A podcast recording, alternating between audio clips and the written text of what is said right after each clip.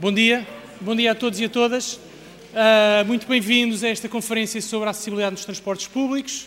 Uh, o senhor vereador uh, dos Direitos Sociais, arquiteto João Afonso, pediu-nos, por motivos de agenda para, de última hora, para trocar a sessão de abertura por uma sessão de fecho e, portanto, estará cá na segunda parte desta conferência.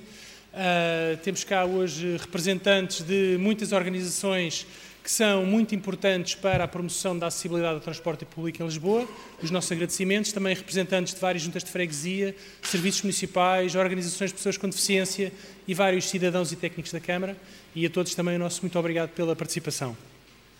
Penso que todos têm o programa nas vossas pastas. É verdade, deixemos já agora também agradecer à Senhora Provedora Municipal das Pessoas com Deficiência da Câmara Municipal do Porto honrar-nos com a sua presença, ela e a sua equipa. Muito obrigado, João. Muito obrigado, Dia. Uh, e bem, a ideia é começarmos então uh, a rolar e, e, avançar para o programa.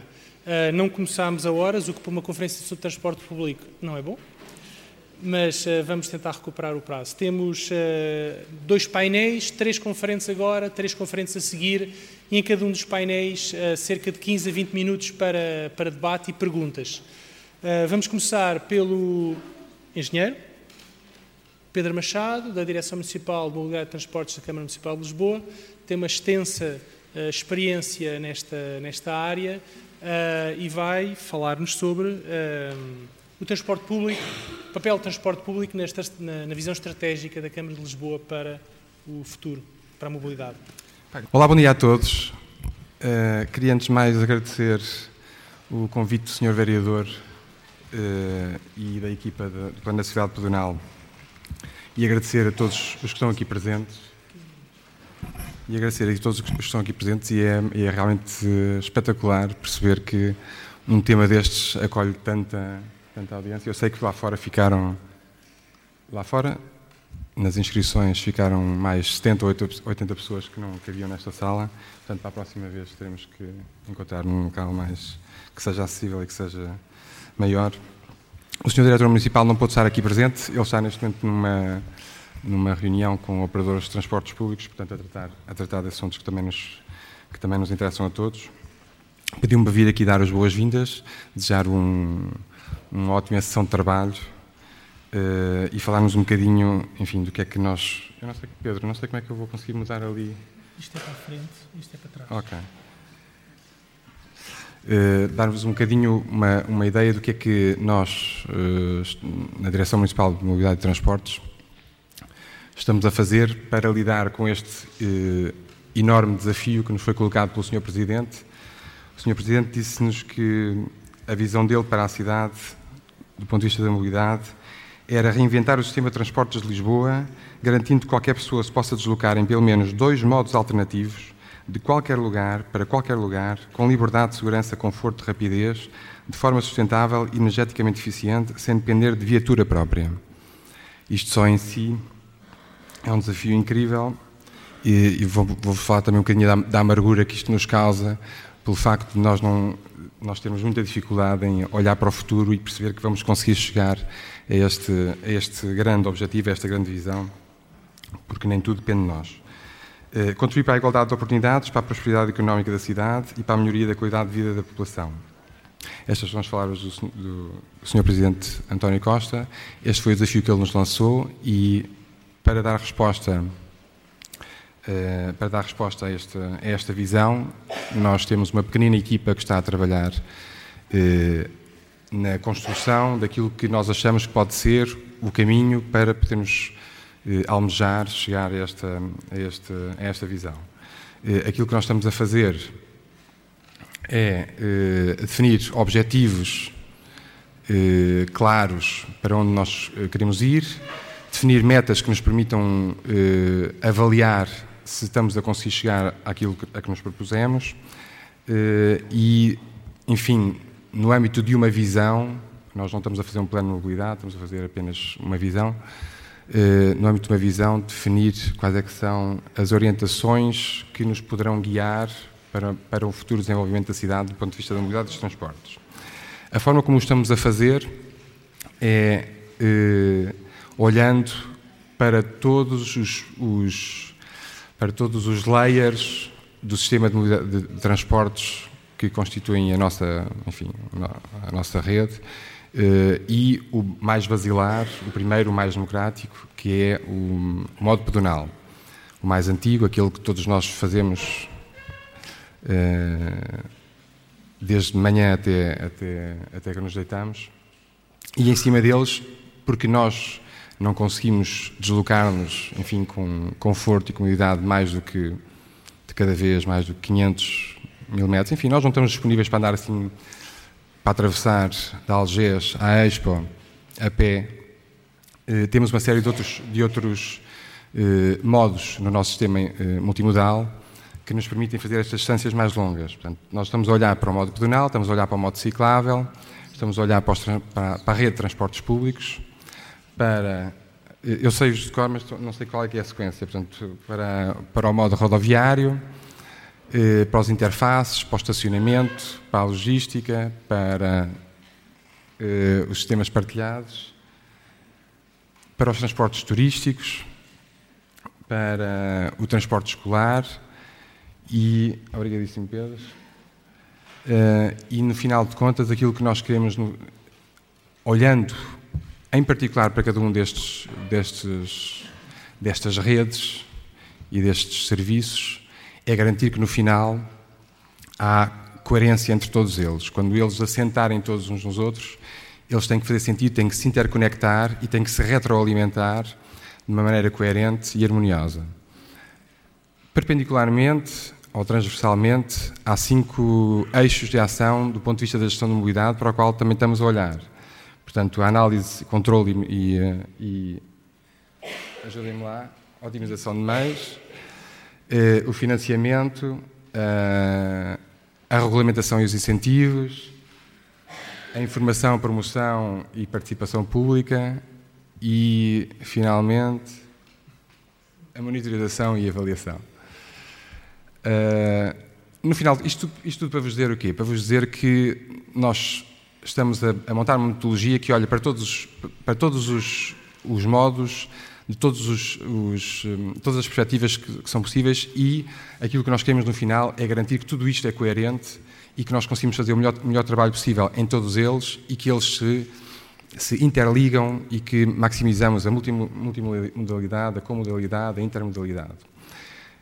Um aspecto que é fundamental e que está na base disto tudo também é a universalidade de acesso a todos os modos de transporte. A visão, repito um outra vez, a visão do Presidente é que qualquer pessoa possa chegar de qualquer sítio da cidade a qualquer outro sítio da cidade. Isto significa qualquer pessoa, significa que todos nós temos que estar incluídos neste pacote. E, portanto, em relação à nossa visão, nós temos aqui uma série de, de grandes, eh, de grandes desafios. Nós pedimos agora discutir aqui, eu gostaria de discutir convosco e pedir a vossa ajuda e a vossa reflexão para, para, para falarmos sobre as grandes questões da mobilidade em Lisboa e, e há algumas que saltam logo à vista, depois vou tentar alongar só apenas sobre uma, que é aquela que nos traz aqui hoje, a relação entre os transportes públicos e, o, e a acessibilidade pedonal, mas era interessante eh, discutir convosco também a questão da, da redução da população na cidade, eh, o desequilíbrio que há entre, entre o emprego que a cidade oferece e a população que, que nela é residente, e causa esta pendularidade maciça que nós temos todos os dias. A questão da, da existência ou não de parques dissuasores na periferia da cidade, que nos, que nos permita, eh, conectando com a rede de transportes públicos, alimentar a, a alimentar a rede e dar-lhe mais competitividade. A questão que está a ser já desenvolvida em, eh, pela nossa Câmara Municipal, da criação dos, dos, grandes polos de emprego nas desenvolventes dos transportes públicos, dos grandes interfaces de transportes públicos, a questão da, da construção de uma rede ciclável coerente eh, na malha urbana que nos permita ter uma, uma, nova alternativa de deslocação que não as clássicas, mas eu vou só olhar, eh, enfim, deixar aqui uma, uma, nota para uma que me parece que é aquela que, que nos liga mais aqui à, à sessão de hoje, que é eh, a limitação que nós temos hoje em dia de nos podermos deslocar na cidade e, fora da cidade, mas na, na nossa cidade de Lisboa, para distâncias curtas, não é? e que fazemos de uma maneira geral a pé, apesar de muitas pessoas fazerem de carro distâncias curtas que deviam ser feitas a pé, temos que trabalhar esse, esse, essa forma também mas temos alguma dificuldade em fazer alguns trajetos a pé. E esse é um dos problemas uh, grandes que temos que, que para, para, o qual temos que olhar. E depois o outro é que as distâncias acima de 500 metros, 800 metros, já não, já não as conseguimos fazer ou já não estamos disponíveis para as fazer a pé e temos que as fazer de um outro modo. Os, dois, os únicos dois modos que nós temos com força suficiente para, para utilizar é o transporte individual motorizado, o nosso, o nosso automóvel, ou os transportes públicos. Acontece que nós temos, eh, eh, como cidade, como, como obrigação de desenvolver, tornar Lisboa uma cidade moderna, humanizada e apetecível e apelativa, eh, temos que ir restringindo e racionalizando a utilização do automóvel. Temos uma série de ações que estamos a desenvolver e que já vêm atrás e que serão cada vez mais complementadas por novas ações.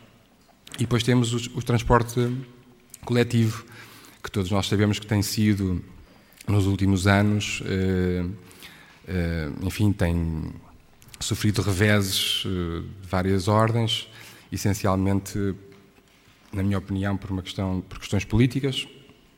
Eh, os transportes públicos, nos últimos três ou quatro anos, perderam cerca de está aqui o engenheiro Maia que me pode depois corrigir, mas perderam cerca de 20 a 30% dos passageiros.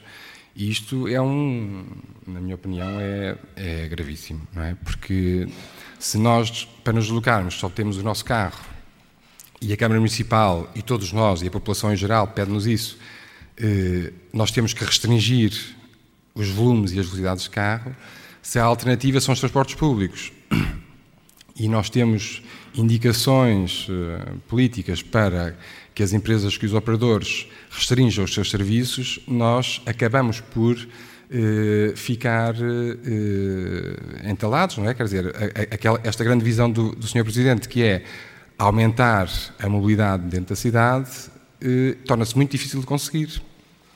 Portanto, nós temos aqui duas, duas hipóteses. Uma é eh, garantir que a, que a gestão dos transportes públicos fica na cidade, ou se não, a gestão, pelo menos, que a cidade possa definir, que a cidade possa definir quais é que são as, eh, os serviços que têm que ser cumpridos pela, pela rede de transportes públicos, eh, e no caso de uma privatização, enfim, eu não, eu não faço parte do grupo que está a fazer essa negociação, nem não conheço o dossiê por dentro, mas confesso que tenho alguma apreensão sobre aquilo que, possa, possa, possa vir a ser a realidade de Lisboa dentro de alguns anos, se não houver um bom trabalho de garantia de que, de que a rede de transportes públicos uh, vai manter níveis de serviço, uh, enfim, que não, que não vão piorar e, e, e, e, que os podemos recuperar aquilo que já, aquilo que já foi um dia.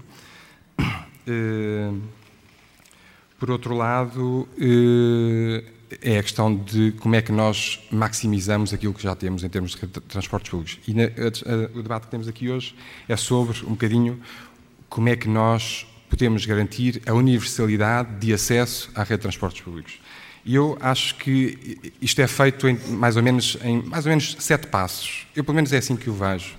Mas nós temos aqui depois um painel de pessoas mais avalizadas e durante a, durante a sessão da manhã vai, vamos poder ver por pessoas que estudaram mais isto do que do que eu eh, como é que isto pode ser feito. Mas eu eu vejo, quando, estou num, num, quando nós estamos num ponto A, na nossa origem da nossa deslocação, e queremos ir do ponto A para o ponto B, eh, uma das coisas que nós temos de garantir é que se consegue chegar do ponto A até à entrada da interface. Eu acho que este é o primeiro passo, é garantirmos que é, que é possível nós, do sítio onde estamos, deslocarmos até à interface ou à estação de transportes públicos. Depois, um segundo, um segundo nível é como é que nós fazemos a nossa mobilidade dentro da própria interface. Isto aqui, se calhar, estamos a falar mais, é uma questão que se prende mais com a rede ferroviária, com a rede do metro e a rede, e a rede dos comboios, não tanto com a rede dos autocarros. Depois, como é que nós fazemos, uma vez percorrido o caminho desde a entrada da interface até à face do veículo, como é que se faz a entrada no próprio veículo, o acesso ao veículo. Eh, um quarto ponto é a mobilidade e a acessibilidade dentro do próprio veículo. e eu aqui não estou a falar só de nós movermos desde a porta de entrada até à porta de saída, até ao banco, mas eh, como é que, como é que funciona o veículo lá dentro, não é? como é que nós acedemos, ao, como é que fazemos o pagamento, como é que acedemos ao, ao botão que nos permite dizer que queremos sair, etc. E depois os três passos seguintes, que são simétricos aos anteriores, que é como é que nós saímos do veículo para, para a interface e para a estação, como é que nos mexemos dentro da estação para podermos sair novamente cá para fora para o espaço público e como é que do espaço público acedemos ao destino para onde nós queremos ir. Portanto, eu acho que estas são, pelo menos na minha perspectiva, os sete, os sete a partição que eu faço na, na deslocação é, é, feita assim.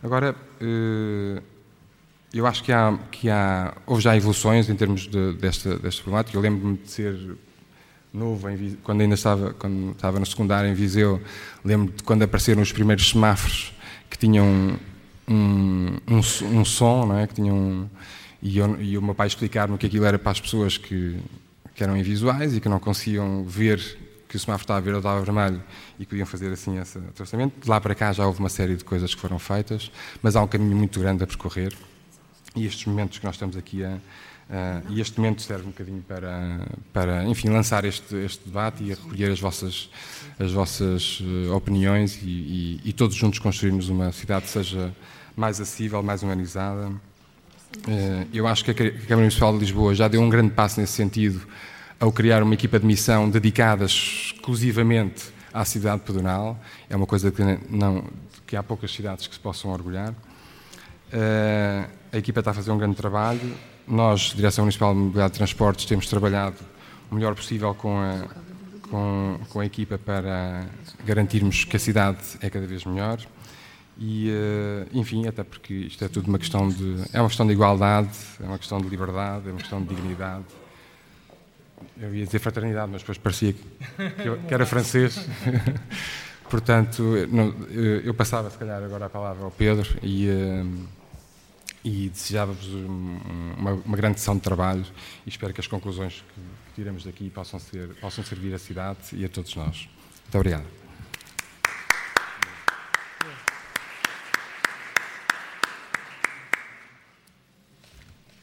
Bem, muito obrigado, Pedro Machado.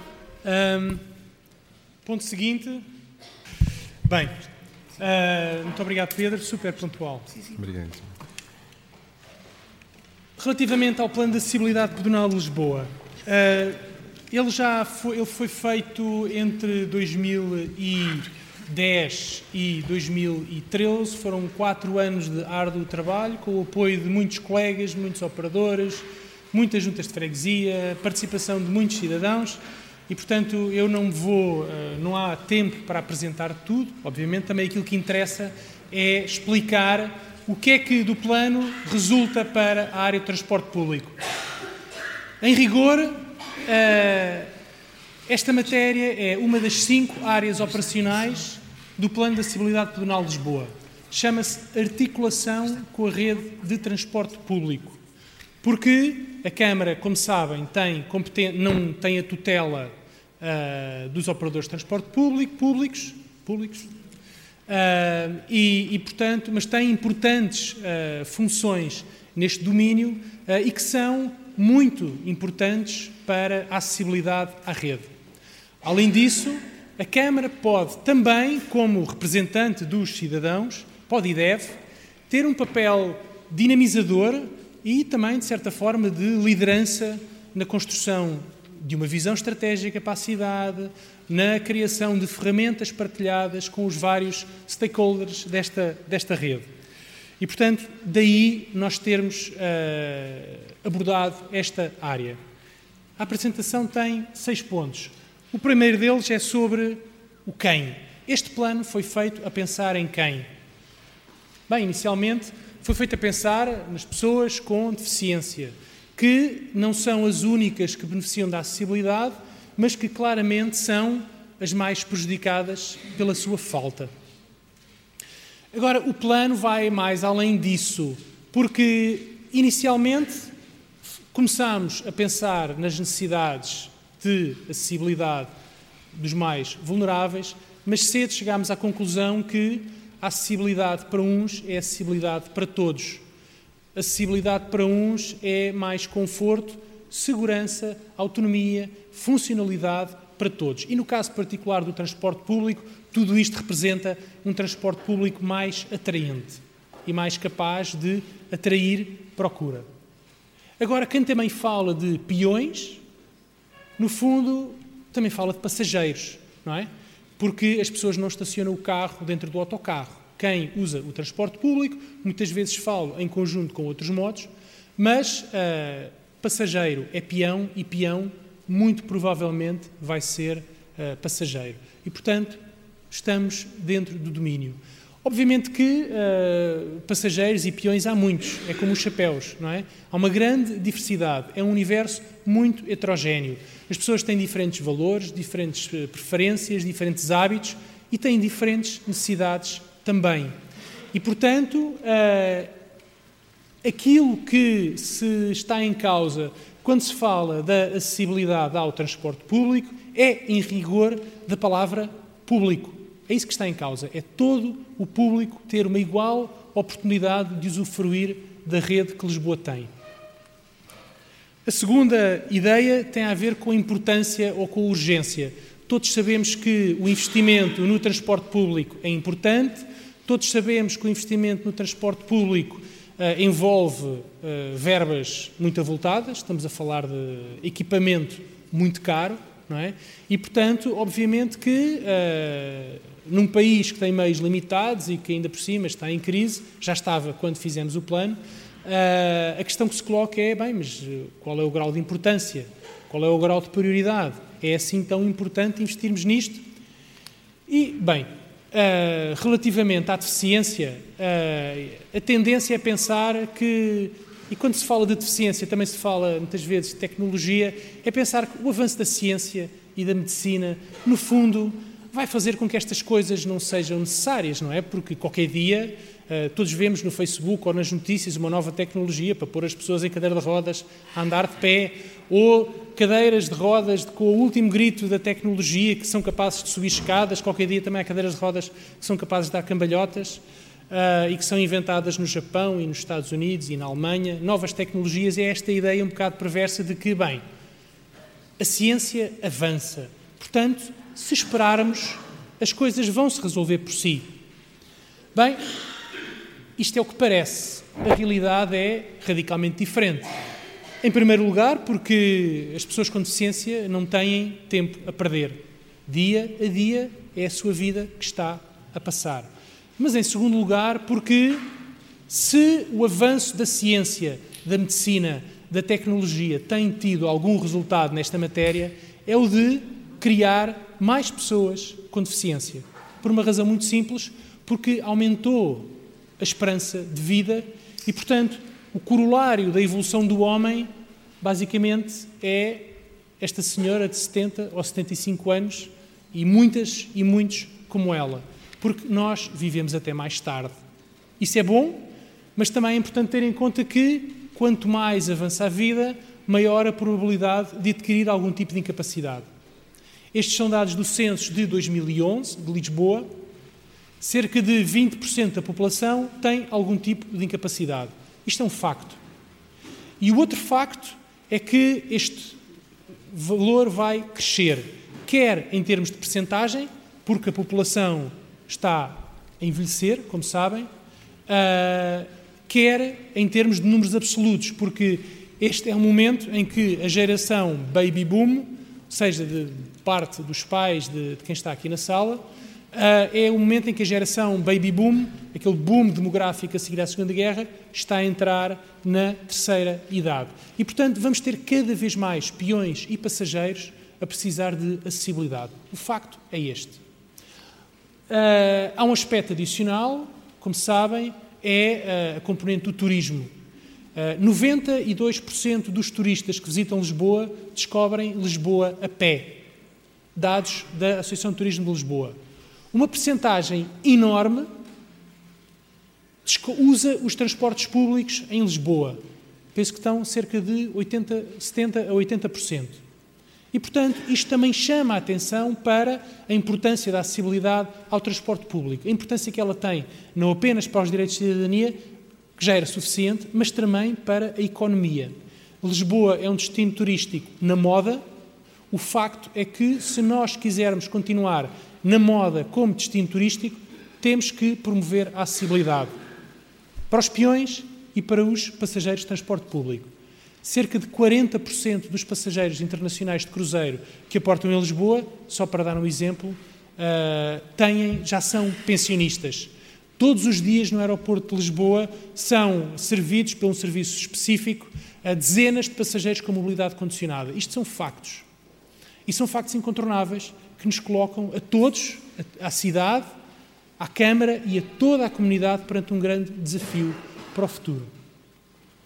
E, portanto, nestas alturas, quando nos colocamos a questão do investimento, sem dúvida, eh, vale a pena lembrar-nos uh, do que disse o Thomas Watson, o criador da IBM, em 1943.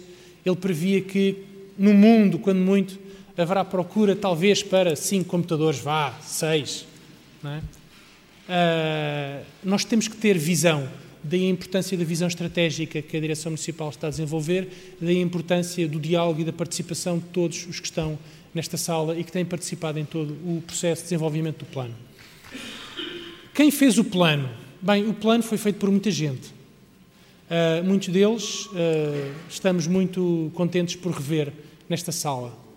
Uh, foi feito por representantes de vários operadores, foi feito por representantes de outras entidades públicas com competência nesta matéria, foi feito por representantes de vários serviços municipais, foi feito por representantes de várias organizações de pessoas com deficiência, foi feito por várias outras organizações que representam movimentos de cidadãos, uh, enfim, foi feito por muita gente. E toda esta gente que se empenhou, agora felizmente também está na primeira linha da implementação do plano. A nossa função como equipa é apenas ajudar esta gente a continuar a, a produzir.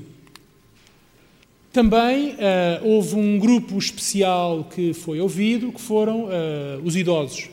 Uh, este relatório está disponível online, só tenho dois exemplares, podemos depois sortear durante o coffee break. Ou quem não conseguir apanhar bolachinha pode ficar com o relatório.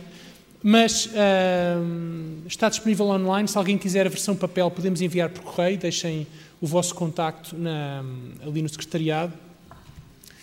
Mas uh, esta consulta abrangeu cerca de 200 uh, pessoas uh, com mais de 55 anos de idade. Não são uma amostra representativa da população idosa por uma razão muito simples. Todos chegaram lá pelos seus próprios meios. Ou seja, estão todos ótimos. Como velhinhos, estão porreiros. E, portanto, não são uma amostra representativa, porque a realidade é pior. Entre as várias coisas que eles disseram uh, e sobre as quais se pronunciaram, de braço no ar, trabalhando em grupo, respondendo a questionários, foi isto. Para acesso ao transporte público, uh, mais de metade tem dificuldade em subir e descer do autocarro, mais de dois terços têm dificuldade em esperar de pé pelo autocarro e uh, mais de um quarto já se perdeu e tem muita dificuldade em orientar-se no interior da rede de metro. Factos e, portanto, que são, que nos colocam, obviamente, desafios. Quando, nesta mesma sala, realizámos uma, uma sessão muito participada para falar sobre a acessibilidade, sobre o desafio da acessibilidade em Lisboa, que for, são, foram cerca de 40 pessoas que passaram aqui o dia, as principais conclusões a que todas as pessoas chegaram é que o maior desafio para a promoção da acessibilidade em Lisboa não é a falta de dinheiro, esse é um desafio, será sempre.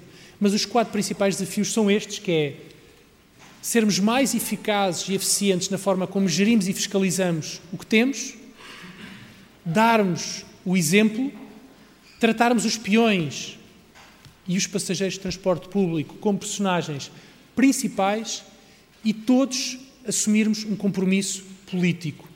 Bem, o plano, a aprovação do plano pela Câmara foi o primeiro passo para cumprir uma destas coisas que foi assumir um compromisso uh, político. Quarto ponto, para que é que foi feito o plano? Bem, uh, para evitar uh, este tipo de situação. O engenheiro Carlos Rua, da equipa do plano, a seguir vai falar sobre a questão da paragem do autocarro, no painel seguinte, mas para percebermos que aqui uh, há intervenção, várias decisões que aqui foram tomadas. Alguém definiu que era por esta rua que passava a carreira, alguém definiu que era neste ponto que era a paragem, alguém definiu que era daquela forma que se pintava o espaço para, o auto, para, para não haver estacionamento ilegal, alguém definiu que em vez de abrigo há postelete, alguém definiu que junto ao postelete há uma papeleira, alguém definiu que o pavimento é aquele, que a inclinação é aquela e alguém definiu que ali não há assento. Ou foi uma decisão por omissão. Estas decisões todas, o problema delas é que resultam nisto. Cada uma delas, separadamente, o técnico que tomou a decisão deu o seu melhor e decidiu com base nos factos disponíveis, nos constrangimentos existentes e nas orientações e especificações e normas técnicas que têm que ser cumpridas. E, portanto, o problema aqui não é perseguirmos o técnico A, B ou C. Conhecemos muitos deles na Direção Municipal de Mobilidade e Tráfego, conhecemos muitos deles na Carris, são excelentes técnicos e fazem o seu melhor. A questão não é essa. A questão é que nós temos que criar, encontrar uma maneira de fazer com que, no fim, de juntar todos estes ingredientes, não saia isto. Esse é o nosso desafio. E, portanto, com tanta gente a decidir e a influenciar e a participar na tomada de decisões sobre a rede de transporte público, o principal desafio aqui é todos remarmos para o mesmo lado. Bem, e já agora também sabermos para que lado é esse e onde é que queremos chegar. Esse é o principal desafio neste domínio. Bem, e portanto, por isso é que o plano define orientações estratégicas e, e ações, etc. Portanto, é importante perceber que o plano, este documento que está disponível online, gratuito, não vai. Este documento não tem aqui a programação das obras todas.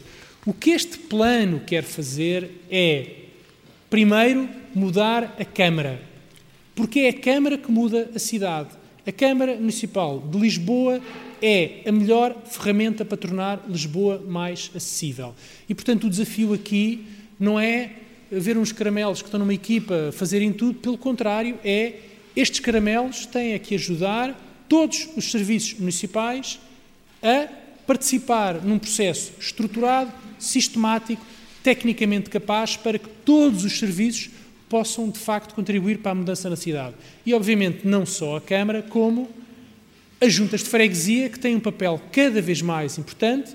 Eu penso que é justo referir que uh, a vontade o empenho, o compromisso político dos responsáveis das juntas de freguesia excede em muito as competências que estão no papel, excede também os meios, mas esse é, outra, esse é outro desafio. Mas uh, é muito importante desbloquearmos este potencial, as juntas poderem participar ativamente no processo e, obviamente, também muitos mais, a começar nos operadores, a passar pelas organizações de pessoas com deficiência, por vários outros movimentos de cidadãos que estão empenhados em apoiar o transporte público, querem mais transporte público e querem garantir que, nesta balança do debate público, na imprensa, nas redes sociais, no dia a dia, que pelo menos se consegue um equilíbrio, depois de décadas de prioridade ao carro, e que, já agora, talvez esse seja um desejo secreto de muita gente, que se consiga até um bocadinho de um desequilíbrio para se favorecer de uma forma decidida e corajosa o uh, transporte público. Portanto, para estes outros agentes, a função do plano é dar orientações, porque foram definidas por todos, uh, para que todos possamos remar para o mesmo lado. O plano tem três objetivos, muitos saberão, portanto, as medidas do plano servem para impedir a criação de novas barreiras, portanto, se estás num buraco a primeira coisa a fazer é parar de escavar, isso não custa dinheiro. Uh, adaptar progressivamente as edificações existentes, no caso da Câmara, as paragens de autocarro e a via pública, e mobilizar a comunidade. Penso que uh, é isto que estamos aqui a assistir. Pelo menos isso uh, já todos conseguimos. Penúltimo ponto, a questão do diagnóstico. Houve muita gente que participou, como vimos pessoas que, entretanto, foram para outras funções, quer dizer, o Helder Machado era um pesado membro da Direção Municipal de Mobilidade e Transportes, entretanto foi para o IMT, uh, temos aqui um representante da REFER, uma representante da Liga Portuguesa de, da, da, da, Cooperativa Nacional de Apoio a Deficientes e por aí fora. Também houve aqui várias sessões, uh, penso que é devido a uma palavra de agradecimento especial a todos quantos participaram, obviamente, mas também à TIS, porque a TIS, na ocasião, estava, que é uma consultora de transportes, estava a desenvolver uma, um projeto europeu uh, chamado Mediate, que tinha justamente a ver com uh, uma ferramenta de diagnóstico para de, das condições de acessibilidade de transporte público e nós oferecemos logo como cobaias. Fomos uma cobaia muito feliz e os resultados foram muito importantes e, portanto, é devido também esse agradecimento. Um, também outra coisa que é importante referir é que antes, durante e depois da elaboração do plano, uh, toda e qualquer oportunidade de interação com a comunidade, com os técnicos, nossos colegas, estou cá a ver o Pedro Barreto, o Luís Felipe e a engenheira Elizabeth Porto Alegre, a Hélia, tanta gente, toda e qualquer interação com os nossos colegas de vários setores da Câmara em face de situações concretas é muito importante, porque as soluções que nós temos que desenvolver são para problemas concretos, reais. Lisboa é uma cidade muito diferente, as avenidas novas são diferentes da Alfama, a Alfama é diferente da Baixa, a Baixa é diferente do Lumiar, o Lumiar é diferente de Belém, Belém é diferente de Carnide e da Graça e de Arroz. E, portanto, todo e qualquer projeto, decisão que apareça em frente, nós temos que lhe cair em cima como um cão ou um bife para aproveitar, para aprender, para testar novas soluções. E, portanto, também foi um processo muito com as mãos na, na massa. Seja para as decisões daqueles dossiês que estão, para dar pareceres, seja de projetos que depois dão pequenas obras e por aí fora. O diagnóstico foi feito uh, em duas linhas. Em primeiro lugar, ao longo da cadeia da viagem, que foi o que o engenheiro Pedro Massado estava a explicar. Portanto, o passageiro há, tem que fazer várias coisas, não é? Há a cadeia da viagem. É, as várias coisas que tu tens que fazer quando sais de casa até chegares ao teu destino. E o que fazes depois de lá chegar? Eventualmente escrever uma carta de reclamações. Malditos! Mas isso faz parte da, da experiência, não é? E tudo isto faz parte da experiência. Quando nós perguntamos aos passageiros de autocarros, é confortável andar de autocarro? Eles não pensam bem. Vou responder apenas com base no momento em que entra na porta. Não, é tudo. Eu, quando ando de autocarro, espero a chuva. Eu, quando ando de autocarro, posso tropeçar no passeio. A culpa não é da Carris, não é? Mas tudo isso não interessa, isso faz parte da experiência. E, portanto, ao antes da viagem, quando a pessoa se informa há, uh, e prepara a sua viagem, qual é o autocarro, qual é a linha que vai apanhar, há, obviamente, o acesso à rede, a utilização da.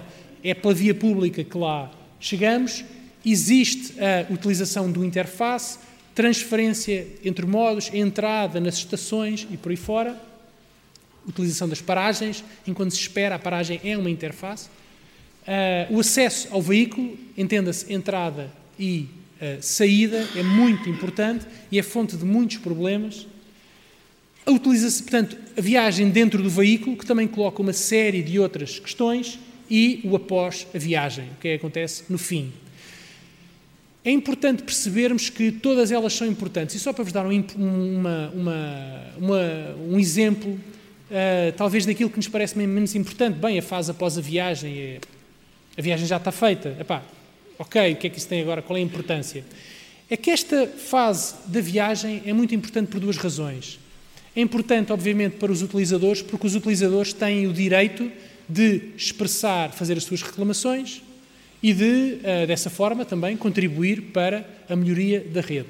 Mas é muito importante também como oportunidade de aprendizagem para os operadores e para a Câmara. E nós temos que, todos, a começar pela Câmara, e por mim falo, passar de uma postura defensiva, de nos protegermos das queixas e ver como é que nos desenrascamos desta pergunta, para uma, uma postura uh, muito pragmática. Todos nós sabemos que há problemas, ok? Não fomos nós que os criamos. Os problemas da Carris não foi o engenheiro José Maia que os criou, os problemas do metro não foram os colegas do metro que os criaram. Quer dizer, a questão não é essa. Temos que ter uma postura muito pragmática. Nós, Câmara, também não foi esta Câmara e estes técnicos que criaram todos os problemas e que é aproveitar as queixas como uma oportunidade de aprendizagem. Obviamente também como motivo para agirmos, mas também para mudarmos os nossos procedimentos. E também é um desafio que, uh, isso também, obviamente, o reverso da medalha é que há aqui um desafio para a comunidade de pessoas com deficiência. É que não é para que deixem de se queixar, não é para que tenham piedade de nós todos, estamos cá para os servir também, mas para que, por um lado, se queixem. Há muita gente que não se queixa. Por outro lado, para que sejam detalhados na queixa. O, por exemplo, dizer que o autocarro ABC, a rampa não estava a funcionar. A Carris tem N autocarros a circular todos os dias. Naquela paragem passaram N autocarros. E, portanto, qual é o número do veículo? Qual é a matrícula? O condutor dá isso. Uh, fazer nós percebermos que o problema não é a queixa, aquilo que torna a queixa estéril é a agressividade da queixa, que às vezes é necessária para nos ouvirem. Mas uh, temos que ser todos mais pragmáticos de parte a parte. Bem, a outra linha de investigação foi uh, os fatores que condicionam a acessibilidade global da rede. Isto é muito importante porque, lá está, tem a ver com a forma como uh, os operadores se organizam e conseguem gerir a sua organização de forma a melhorar cada vez mais. Dois ou três destaques. Este diagnóstico foi conduzido com enorme colaboração de, de, de toda a gente mas foi coordenado, é importante dizê-lo, pela Wanda Lopes e pelo Helder Machado, que faziam parte da equipa. A Wanda está ali, ela não vai levantar, vai levantar o braço. Levanta mais o braço um bocadinho. muito obrigado, Wanda. Uh, e foi um processo conduzido com muito poucos meios, mas muito boa vontade. Dois ou três destaques, antes de, an, e dois ou três destaques têm a ver com o que nós falaremos a seguir. Antes e depois da viagem, o facto de haver uma, uma deficiente articulação entre operadores na gestão dos sites, na forma como a informação é facultada, o modelo de dados, se as coisas estão ou não estão georreferenciadas por aí fora, uh, o incumprimento das normas de acessibilidade web nos sites, tudo isso gera entropia e dificuldades. Aí está um desafio para que custa pouco dinheiro, menos que obra, seguramente, para nós nos entendermos todos. Outro aspecto, o acesso à rede. Aí está um desafio para a Câmara e para as juntas, em alguma medida.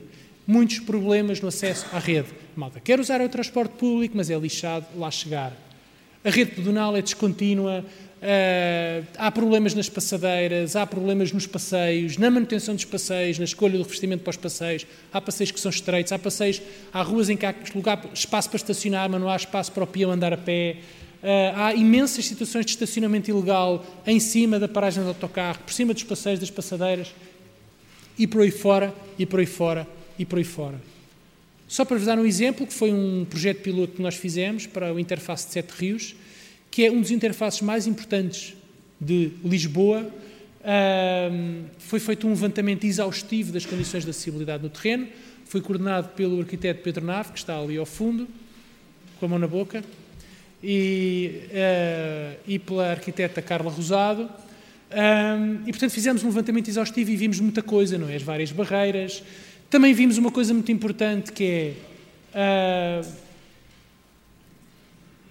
aquilo que se chama os, os atravessamentos ilegais ou uh, os peões que não têm juízo. Mas também podemos perceber porque é que, aparentemente, os peões têm esse tipo de comportamento. Isto é, a Rede Nacional de Expressos, aqui há uma série de paragens da Carris e um parque de estacionamento, o peão, que está com, o passageiro que está com pressa, atravessa aqui, ou então tem uma passadeira, outra passadeira, outra passadeira, outra passadeira, outra passadeira, outra passadeira, outra passadeira, outra passadeira, N semáforos com ciclos diferentes, etc, etc. Uh, e isto é, obviamente, um problema. Não é um problema criado pela Direção Municipal de Mobilidade e Tráfego. É um problema que foi criado através dos anos, através de sucessivas decisões, através de diferentes prioridades políticas e por aí fora. A Direção Municipal de Mobilidade e Tráfego está na primeira linha da solução. Infelizmente, eh, não esteve necessariamente na primeira linha de causar os problemas. E esse é que é preciso também percebermos. Eh, e, portanto, faz isto, quer dizer, velhos, idosos, crianças, tudo atravessa a correr, são quatro vias de trânsito. Ali é a saída do eixo norte-sul, e aqui é uh, tudo o resto, não é? E portanto os carros ali não andam devagarinho. Outro problema, o acesso ao veículo, não me vou estender porque o Carlos Rua vai falar disso. Uh, o problema das paragens, o problema do chão das paragens e por aí fora, e por aí fora, e por aí fora. Outra questão, a, a gestão da rede. Portanto, foram identificados, este foi o projeto conduzido pela TIS, no projeto Mediate, portanto, foram identificados um conjunto de, de, de módulos de política de gestão do modo, agora não vos vou amassar com isto, e, portanto, para, para vermos como é, em como é que cada operador acha que ele próprio está e depois como é que a rede no seu conjunto acha que está. E aquilo que se verificou é que uh, as atitudes são essencialmente duas e que entre quatro possíveis, não é? Sendo que o quatro é o melhor, se tivesse quatro éramos todos uh, super operadores, super rede, uh, estamos num nível muito baixo, que se caracteriza, o nível mais baixo é o nível do bombeiro, o bombeiro é apaga fogos. Hoje é um fogo, bora apagar o fogo. Mas pronto, o fogo está apagado. Vamos para casa. É uma intervenção muito casuística e muito dependente da queixa. Outro nível é o nível do uh, Robinson Crusoe, que estava na sua ilha e que na sua ilha fez uma cabana, fez, uh, plantou, uh, ia dizer plantou ovelhas, mas não, criou ovelhas, plantou legumes, etc, etc conseguiu orientar-se na sua ilha, ia melhorando pouco a pouco, mas está desligado do resto do mundo. Uma das coisas, uma das questões que veio ao de cima durante os trabalhos todos em conjunto, por exemplo, é que há vários operadores que querem implementar novos sistemas de bilhética acessível. Mas uns vão fazer de uma maneira, outros vão fazer de outra, o que implica que as pessoas com deficiência visual, por exemplo, tenham que sempre que estar a encontrar na carteira bilhetes que têm mais ou menos o mesmo tamanho mas que servem todos para diferentes coisas. Esse também é outra coisa em que podemos todos trabalhar juntos. Bem, e por fim, o que é que daqui resulta, muito sinteticamente? Bem, vai resultar aquilo que estão a ver, que é isto e outras medidas que já estão em curso, umas que serão apresentadas hoje e outras mais tarde. Não vale a pena estar aqui a fazer a lista de compras, ela de qualquer forma está disponível online. Mas resultam essencialmente quatro orientações estratégicas. Em primeiro lugar, a Câmara dar o exemplo antes de começar a dizer, bora todos fazer isto e dar a, a, a começar a dizer o que é que a RIS, o Metro ou outros deviam fazer, a Câmara tem que assumir um compromisso e assumiu. E esse compromisso é de fazer o que pode e o que tem que fazer relativamente às paragens, relativamente à prioridade do transporte público e por aí fora, e relativamente à intervenção na via pública. Outra orientação é, no interior da Câmara, dar prioridade em termos de adaptação do espaço público para além das passadeiras, há adaptação das paragens de autocarro. É fundamental. E com a apresentação do Carlos e do Pedro Moraes vão perceber porquê. Outra orientação é apoiar, dinamizar ações uh, da esfera partilhada de todos os operadores e de várias outras entidades. Correu muito bem e a ideia é continuar a fazer isso agora com uma forma mais regular e com uma estrutura própria que iremos propor aos vários operadores, chamada uma Task Force para a acessibilidade no transporte público. E outra orientação é todos definirmos orientações técnicas claras e soluções simples, que sirvam todos, em vários domínios.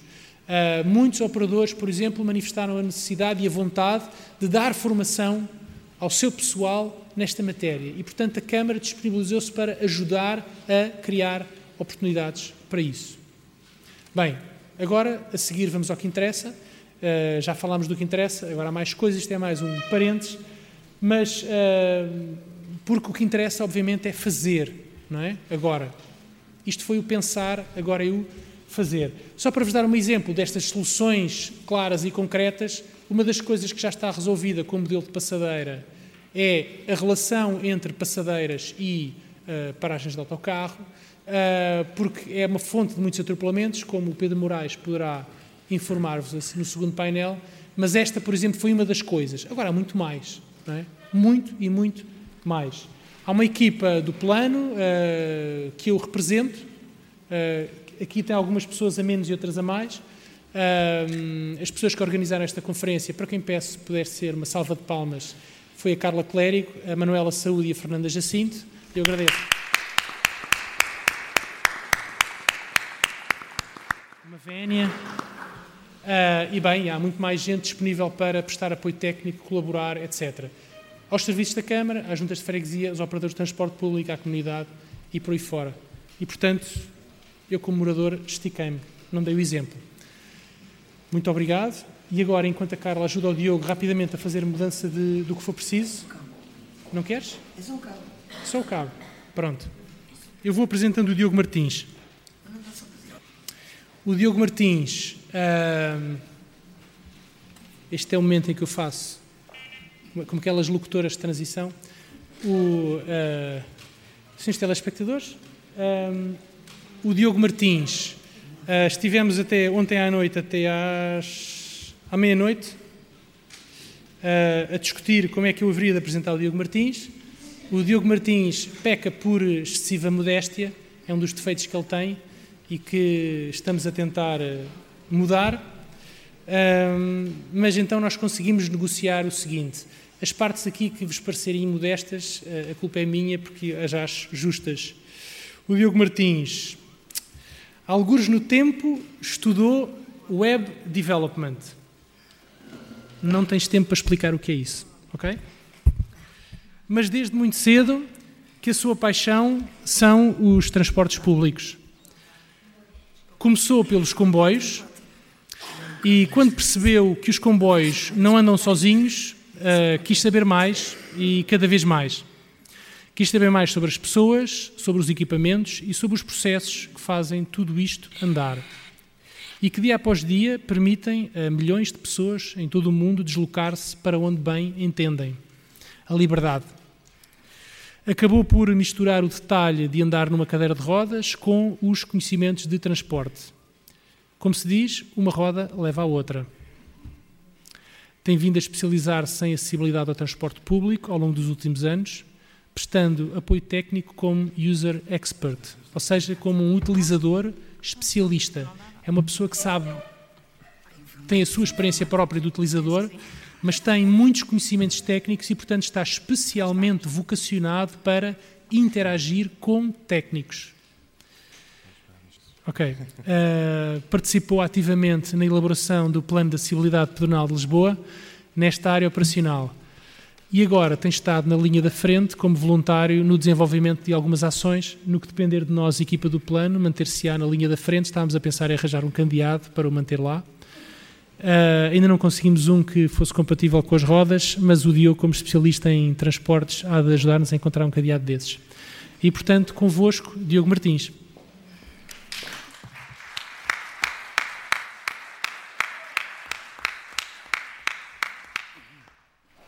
Eu acho que já estão a bater palmas cedo demais, mas pronto. Uh, aquilo que eu vos trago hoje para, para termos nesta, nesta conferência é. Um, não, eu não gosto de querer comparar com o que se faz lá fora, mas é mostrar o que se faz lá fora. Uh, a ideia de transporte público noutros, noutros países tem está mais ligada também à área de, de, de mobilidade urbana, portanto, é, é, o conceito é reduzir o, a utilização do transporte individual em detrimento do, dos, trans, dos transportes públicos. Mas, primeiro que tudo, há uma grande diferença. A grande diferença é que, é que outros países eh, mais uh, desenvolvidos a nível social do que nós, olham para as pessoas com deficiência ou com algum tipo de dificuldade em aceder ao, meio urbano como, como pessoas de, igual direito a qualquer outra pessoa.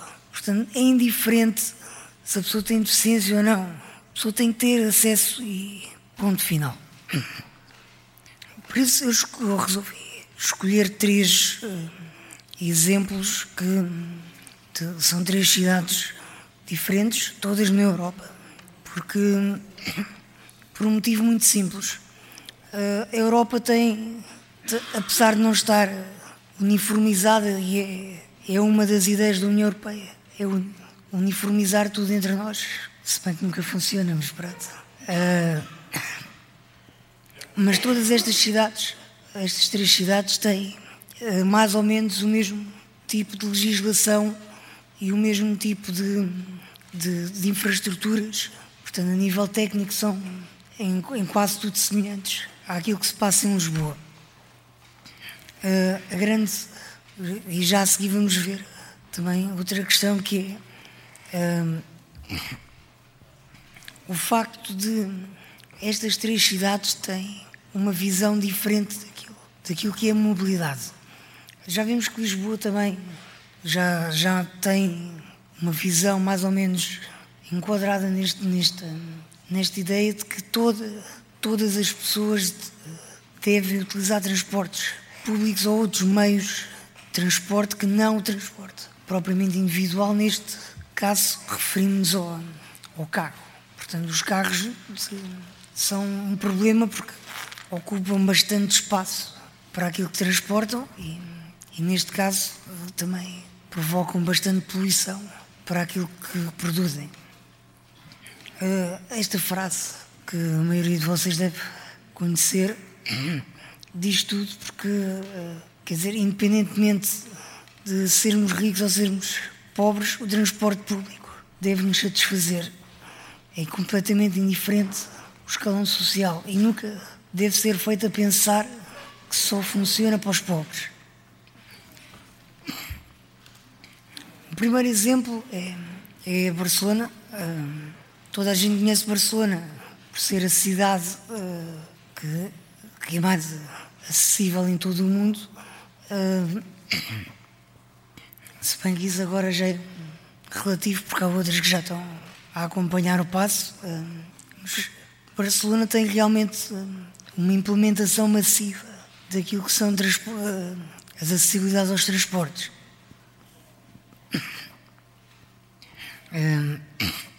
No caso de, de Barcelona, uh, temos já uh, cerca de 30 anos de avanço de, de, em relação a, a, a, grupos de trabalho, portanto, isto é um, é um, um sinónimo, sinónimo de que já tem bastante documentação, já tem bastante experiência e já sabem exatamente quais são as falhas deles. Tanto que eles já têm um plano próprio só para transportes, para resolver o problema das acessibilidades aos transportes. Uh, e depois há dados uh, interessantes, como o caso já terem, desde 2001, a frota de, autocarros toda acessível. O que vemos no, no, na imagem não é um elétrico, uh, apesar de poder parecer assim à partida. É um autocarro específico para uma linha BRT. Daí esta configuração esquisita. Uh, depois, também já tem grande parte de, de, daquilo que é dos outros transportes que dentro da cidade também já são acessíveis. Isto cria aqui uma harmonia entre aquilo que é o transporte público em autocarro mais básico, portanto, as, as carreiras urbanas de Barcelona e uh, todos os outros meios de transporte complementares uh, entre o, uh, seja o caso teleférico ou o funicular, que são meios mais turísticos, ou os próprios autocarros turísticos. Porque é importante também percebermos que quem vem de fora precisa de acessibilidades. Tal como o Pedro já referiu, tal como Lisboa, Barcelona também é uma cidade bastante movimentado em termos de turismo e, portanto, ele, para eles isto é extremamente importante. Uh, no caso de, de, Barcelona, ainda, ainda há outra ressalva que é uh, a frota de autocarros dos transportes municipais de Barcelona tem dois lugares para pessoas com mobilidade condicionada. Isto significa não lugares para cadeiras de rodas, mas sim lugares para outras condições de mobilidade, uh, pessoas com mobilidade condicionada. Ou seja, no caso deles, isto é algo uh, positivo, visto que a lei só, só exige um. No nosso caso, até já estamos em Lisboa, por exemplo, já há autocarros que têm mais do que dois lugares, portanto, e até nos comboios da CP também é possível encontrar mais do que dois lugares reservados, por exemplo, para grávidas ou ou para idosos ou idosos que tenham dificuldades. Atenção que isto também é importante referir. Um, e, e, depois temos a parte do metro, o metro deles, apesar de este valor é referente a 2009, entretanto já, já, já existem mais algumas atualizações, já está bastante acessível. No entanto, eu vou referir mais à frente uma pequena falha que nós também temos. Precisamente o lado B de Barcelona. Primeira parte é que, uh, ou seja, em 2009, a dados de 2009, uh, nem todas as paragens estavam adaptadas de acordo com o modelo final de paragem acessível. Isto significa que, uh, possivelmente, ainda hoje é possível encontrar alguma paragem que não esteja exatamente de acordo com o modelo definido por eles. No entanto, não é, não é uma coisa que, que nós possamos uh, dizer que é extremamente grave, tendo em conta a velocidade com que eles estão a implementar as acessibilidades aos transportes. Aqui está o problema do metro. Tal como em, como em Lisboa, em Lisboa é, é capaz de ser um pouco mais grave pela dimensão uh, exagerada das, das distâncias, mas o metro de Lisboa, de, de, Barcelona, também tem o problema da distância entre a cara e os comboios, ou seja, as pessoas em cadeira de rodas não conseguem, não conseguem entrar diretamente dentro do comboio sem ajuda de terceiros. No caso do metro, como é um, um meio de transporte muito, uh, muito restrito em termos técnicos, Portanto, os comboios são, são, são por séries, mas são quase todos os mesmos, uh, funcionam dedicados linha a linha, portanto, é, seria melhor se pudéssemos entrar diretamente dentro do comboio sem termos qualquer tipo de, de ajuda de terceiros. Uh, outro problema que eles têm é a falta de máquinas de venda automática acessíveis que é, consiste basicamente no problema de as pessoas cegas não conseguem ainda utilizar plenamente as máquinas. Eh, em outros casos, quando, quando estas conseguem, as pessoas em cadeira de rodas não conseguem. É um problema que eles estão a resolver, já têm um plano uh, de implementação massiva, mas atenção que isto também tem o, outro lado uh, negativo que nós em Lisboa também temos, que é, eh, à medida que existem máquinas, que à medida que vão sendo implementadas, eh, deixam de haver pessoas. Portanto, as estações deixam de ter pessoal, deixam de ter apoio a quem? Aos passageiros e isso causa alguns problemas, porque se alguém necessitar de ajuda, não vai haver ninguém nas estações, a não ser alguns seguranças que eventualmente circulem na zona e que vejam algum problema. ainda tem mais alguns problemas. No caso de Barcelona, há um problema que é generalizado em toda a cidade, que é a falta de informação para cegos. Portanto, os cegos têm alguma dificuldade em, em movimentar-se em Barcelona uh, por falta de, de guias que, que lhes indiquem os perigos e as direções. Apesar de, por exemplo, o metro ter nas gares ter o piso pitonado, que sempre ajuda a que a pessoa não, não caia na, na linha. Mas não tem, por exemplo, uh, informações direcionais dentro da estação, portanto as pessoas não sabem, tal como cá, para onde se devem dirigir. E depois tem aqui uma questão, que é os autocarros interurbanos. Estes, como não dependem 100% da Câmara Municipal de, de, de Barcelona, portanto, são, é uma empresa privada que opera estes autocarros eh, não estão todos adaptados. A velocidade de renovação de frota é diferente e a prioridade da empresa em termos de acessibilidades também, também é diferente. Vamos passar um bocadinho por umas terras mais frias. Vamos até Berlim. Eh, é uma cidade que agora, pelos vistos, está outra vez na moda, já que há outra vez conflito com a senhora Merkel. Uh, mas Berlim tem, uh, tem uma, uma questão, tem duas questões importantes. Primeiro que tudo, é uma cidade que tem duas fases de desenvolvimento completamente diferentes uma da outra. Isto nota-se tanto que é possível ver dos, do espaço que Berlim utiliza dois tipos de, de iluminação pública diferentes. De um lado é branco e do outro é amarelo. Isto é real. Podem pesquisar na internet que existe. Imagens que comprovam que esta separação, ah, tal devido ao, ao, neste caso é devido ao, ao muro de Berlim, mas Berlim tem ainda outro facto, que é, tem muita população afetada pela Segunda Guerra Mundial.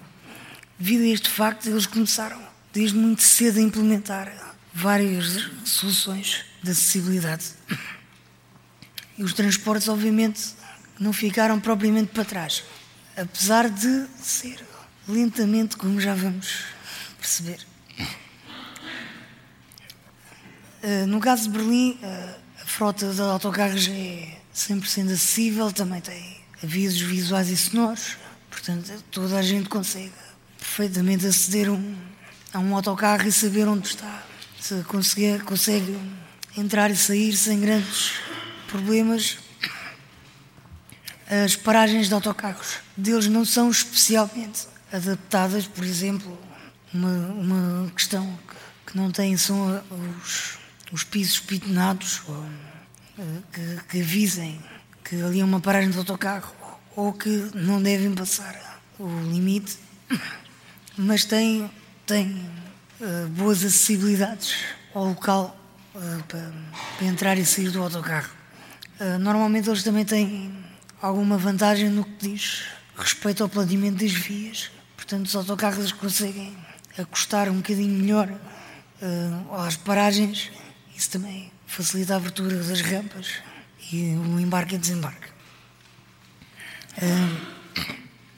No caso do metro deles, não é propriamente uh, muito acessível. eles têm apenas 37 estações, são mais, mais de 130 estações no total. Portanto, é um pouco. Uh,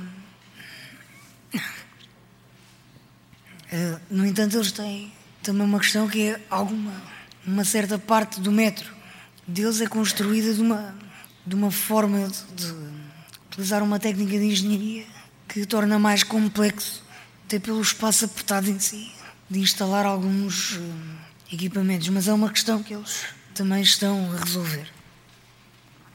Uh, os elétricos deles são hum, maioritariamente acessíveis, apesar de que eles têm um plano já uh, um, em marcha que pretende, uh, em 2017, substituir todos os elétricos por novos e esses já tornam a viagem acessível em todas as carreiras. ainda temos mais alguns dados. Portanto, os comboios urbanos e suburbanos também são acessíveis. Aqui existe acessibilidade de dois tipos. Uh, tanto pode ser acessível 100 degraus, portanto a pessoa não tem que ter ajuda de terceiros para entrar ou sair do comboio, como existem em alguns locais uh, a necessidade, de acordo com, com o comboio em si, existe alguma necessidade de usar plataformas para o embarque e desembarque. Estas são plataformas móveis também há na, na Gar do Oriente umas semelhantes. Um, mas tem uma grande vantagem comparativamente ao nosso. Tem informação dos elevadores funcionais, uh, que estão a funcionar ou não, uh, publicado online. Portanto, antes de sair de casa, é possível ver em tempo real, uh, ou quase em tempo real, qual é o, elevador que está variando na estação X, ou queremos eh, saber no destino qual é, se, se há alguma intervenção, está lá explicado tudo. Obviamente ninguém é perfeito. Mais uma vez temos o lado B. O lado B é, que eles não detalham a informação. Ou seja, uh, é complicado perceber exatamente uh, como é que se procede ao embarque e desembarque dos, dos veículos, quais são as opções que existem para o transporte de, de pessoas com mobilidade condicionada, porque não estão propriamente detalhadas. Eles apenas referem vagamente que é acessível e que existe a, a possibilidade de viajarmos. E depois é, é o, o, facto de, em alguns uh, casos, apesar deles implementarem desde os anos 80, serem algo lentos. Uh, é um pouco ao estilo de Lisboa. Nós, nós também temos alguns, algumas referências do, dos anos 80 em termos de acessibilidade aos transportes, mas continuamos ainda com grandes uh, problemas em torná-los acessíveis. Vamos para, uma, para, outra cidade igualmente fria, uh, já que estamos todos com frio. Uh, se bem que este, este metro, este comboio do metro de Londres já tem ar-condicionado, portanto, quem tiver com frio pode pedir para se aquecer um bocado. O facto de Londres uh, ter muito mais acessibilidade, acessibilidade aos transportes do que outras cidades em termos comparativos tem a ver com o facto de eles terem fundos multimilionários. Portanto, não só uh, existem fundos reais, são, portanto, são por parte da, da, da rainha que fornece vários fundos que, destinados à, criação de acessibilidades, como também tem fundos uh, municipais e conselheiros. Obviamente que Londres é, uma, é daquelas cidades que toda a gente diz: ah, mas nós não podemos olhar para eles, porque eles são bastante diferentes de nós. São um bocadinho diferentes de nós, não são assim tão diferentes que nós não possamos recolher os exemplos do que eles fazem. E o que eles fazem é basicamente assim.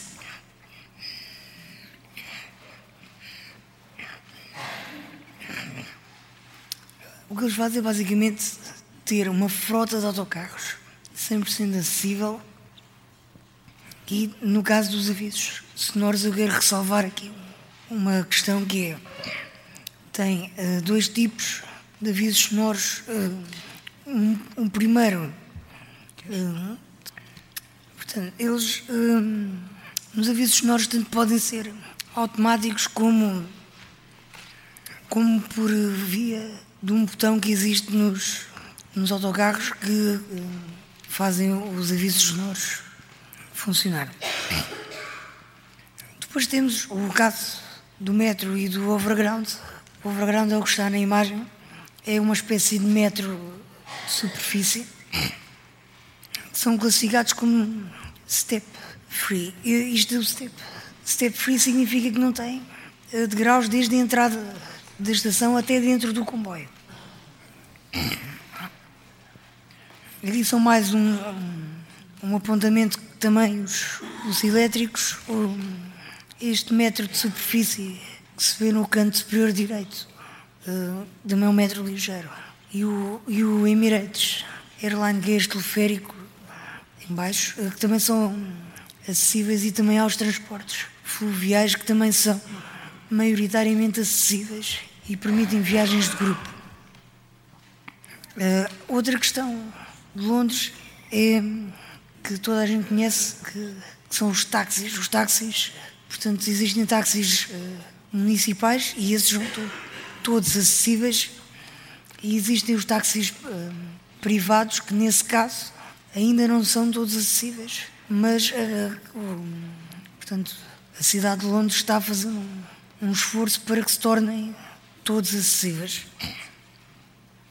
Uh, o site da Transport for London, que é a entidade que gera todos os transportes de Londres, está bastante completo em termos de informação e também tem simuladores uh, com opções específicas para pessoas com deficiência. Portanto, quem quiser saber percursos nos transportes Londres, mas com, com mobilidade condicionada, tem uma opção específica para isso. Eh, além disso, pode pedir ajudas, mentores, que é um projeto que eu vos aconselho a procurar.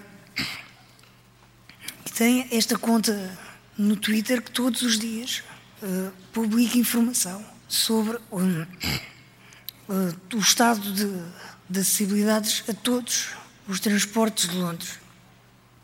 Isto é extremamente importante e, e útil para consultar ou perguntar diretamente, porque eles respondem.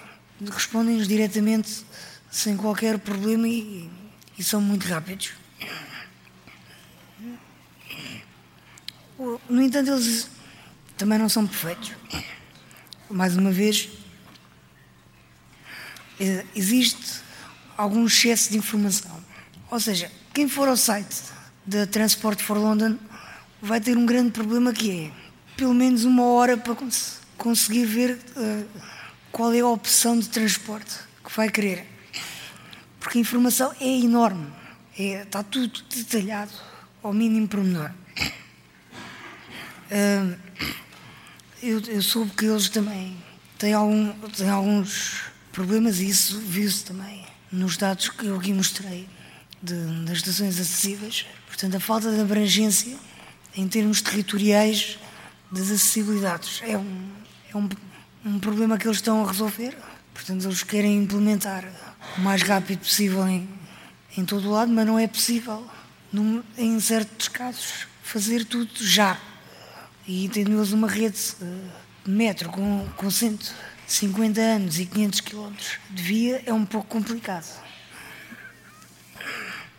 Uh, também há problemas relacionados com a formação do, dos funcionários. Portanto, eles também estão a resolver esta questão, tornando a formação mais intensiva e também melhorando o tipo de, de formação que é dada aos funcionários. E agora voltamos para territórios mais quentes.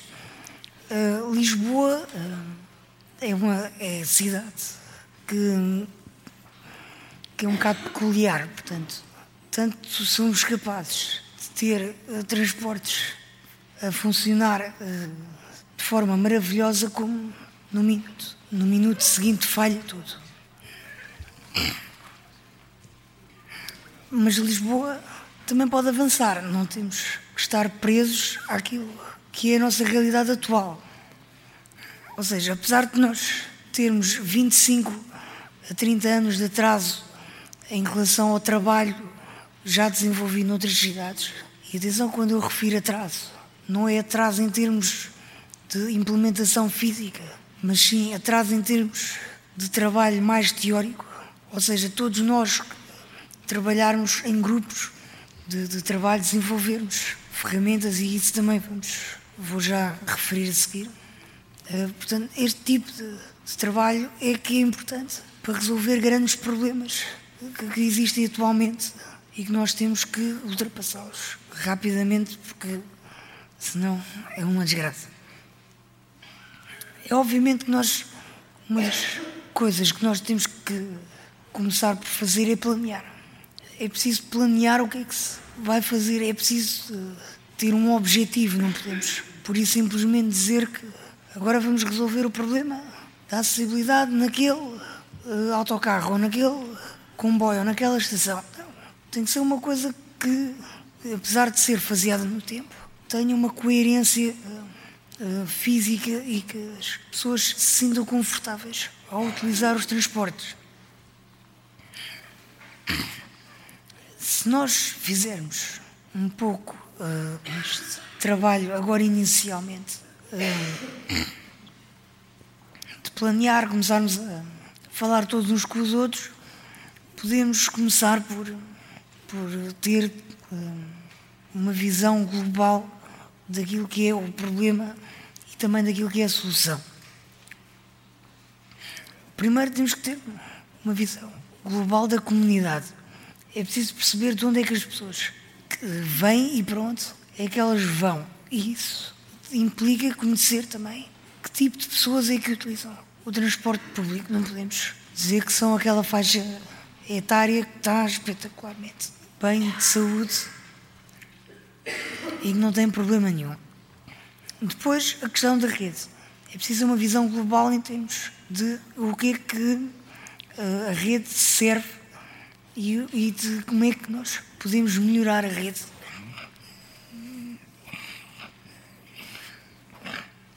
Uh,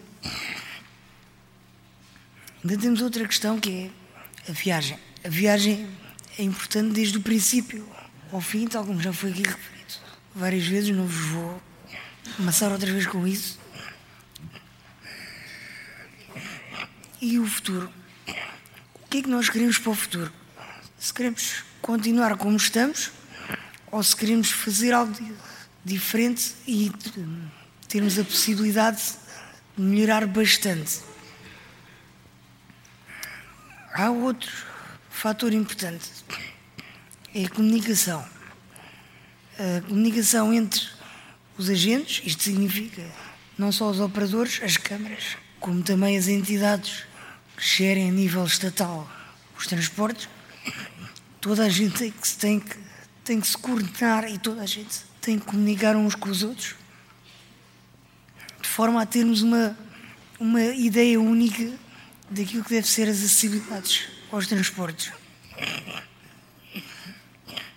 Interna, portanto, dentro de cada empresa ou dentro de cada entidade deve haver comunicação entre todos os níveis para que toda a gente perceba a, a importância daquilo que são, as acessibilidades. Não, não, podemos, não podemos ter uma equipa que, que está muito disposta a, a implementar acessibilidades, mas depois a administração da empresa não, não está pouco preocupada com isso.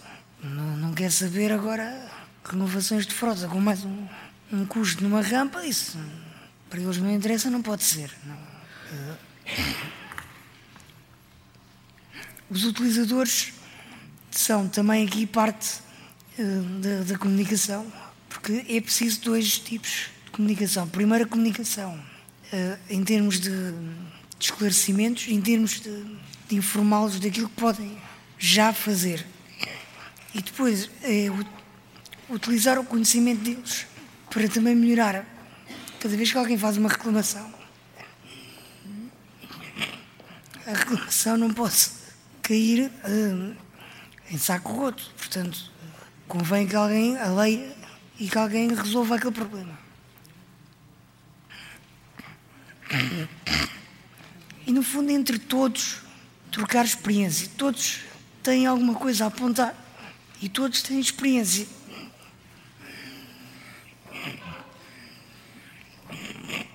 Aqui está um, está um exemplo da falta de uniformização. Neste caso, o problema. Não. É mesmo a voz que está a ir. Uh, neste caso, o problema não é do comboio, mas sim da Gara. Estamos a falar da Gara do Oriente, que é a única estação em Portugal que foi, foi feita com as gares mais baixas que as outras. Uh, alguém, não, não, alguém se esqueceu de uniformizar. Portanto, temos que uniformizar os conceitos. Portanto, todos temos que perceber o tipo de o que é que são pessoas com mobilidade, com mobilidade condicionada uh, e o que é que são as acessibilidades aos transportes. As ferramentas de trabalho, portanto, uh, tudo aquilo que nós podemos utilizar, sejam modelos já pré-estabelecidos, sejam, sejam normas, sejam uh, exemplos práticos, como este desta rampa, que por acaso até funciona muito bem nas estações que têm as gás como deve ser. Uh, e também padronizar, ou seja, criar padrões iguais para toda a gente, ou se, uh, num exemplo muito claro, que é se uma empresa como a Carris define que as rampas têm que suportar até 350 quilos, então a empresa do lado, suponhamos a rodoviária de Lisboa, não pode definir que só precisa de 120 quilos, porque senão a pessoa que vai de um, de um lado para o outro não consegue ir, porque por isso simplesmente já não suporta o peso da cadeira. Estes três pontos, eh, estes três conceitos que eu falei antes, não eh, têm um, um paralelo na informática, como o Pedro disse, eu sou informático, não sou, não, não sou da área dos transportes. Isso é um, mais um hobby. Uh, e nós, na, na, informática, durante muitos anos, uh, trabalhamos a programar orientado para o Internet Explorer. Portanto, fazia sites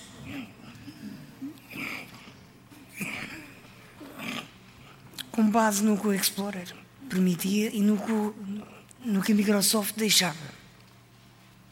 Foi a partir daí que alguém se fartou, alguém se fartou e resolveu criar o, HTML5. A versão 5 do HTML é um, está neste momento a ser finalizada e pretende que qualquer browser consiga ler um site da mesma maneira, independentemente de qual é que é, não interessa. O código é igual para todos. Isto vai poupar milhões de dólares em todos, todos os anos que atualmente são gastos a tentar optimizar para todos. Todos os browsers consigam ler um site.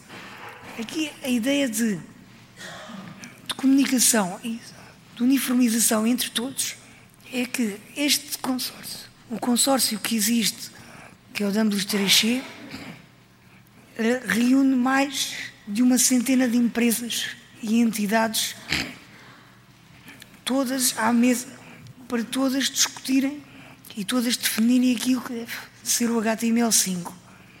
E nós, acredit, nós todos, programadores, acreditamos que ainda este ano vamos já conseguir ter uma versão final deste HTML5.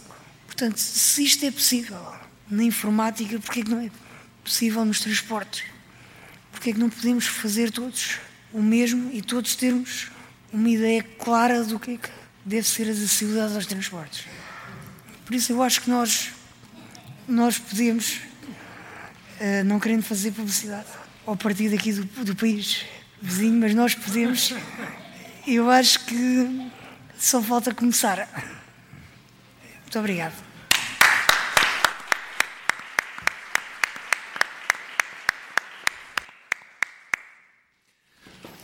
Bem, fantástica apresentação. Uh, Cabe-me a inglória tarefa de uh, pedir-vos que passemos de imediato para o coffee break, fazendo o seguinte: as perguntas e o debate são muito importantes. Poderão, durante uh, o coffee break, fazer todas as perguntas que queiram aos conferentes. Uh, e uh, fazemos o debate a seguir ao, ao, segundo painel. Assim falamos tudo ao mesmo tempo, eles viram para aqui novamente. Uh, e é também para garantirmos que as pessoas que vão falar a seguir têm o tempo uh, que têm direito. Portanto, temos uh, cerca de 15 minutos para intervalo para café. Tem ali café, bolachinhas, sumo de laranja, água, chá, chocolates, bolo, frutas, bananas. Queridos convidados, vamos começar, está bem? Muito bom dia. Deixe-me só apresentá-lo, já agora. Bem, vamos recomeçar, está bem? Quem está de pé que se sente, quem está sentado que permaneça sentado. Uh, neste segundo painel, vamos começar por uh, ouvir o Sr. Engenheiro José Maia, que é da Carris, diretor da Unidade de Controlo Operacional e Planeamento da Rede. Uh, Vai-nos falar sobre a acessibilidade aos veículos, o trabalho em curso.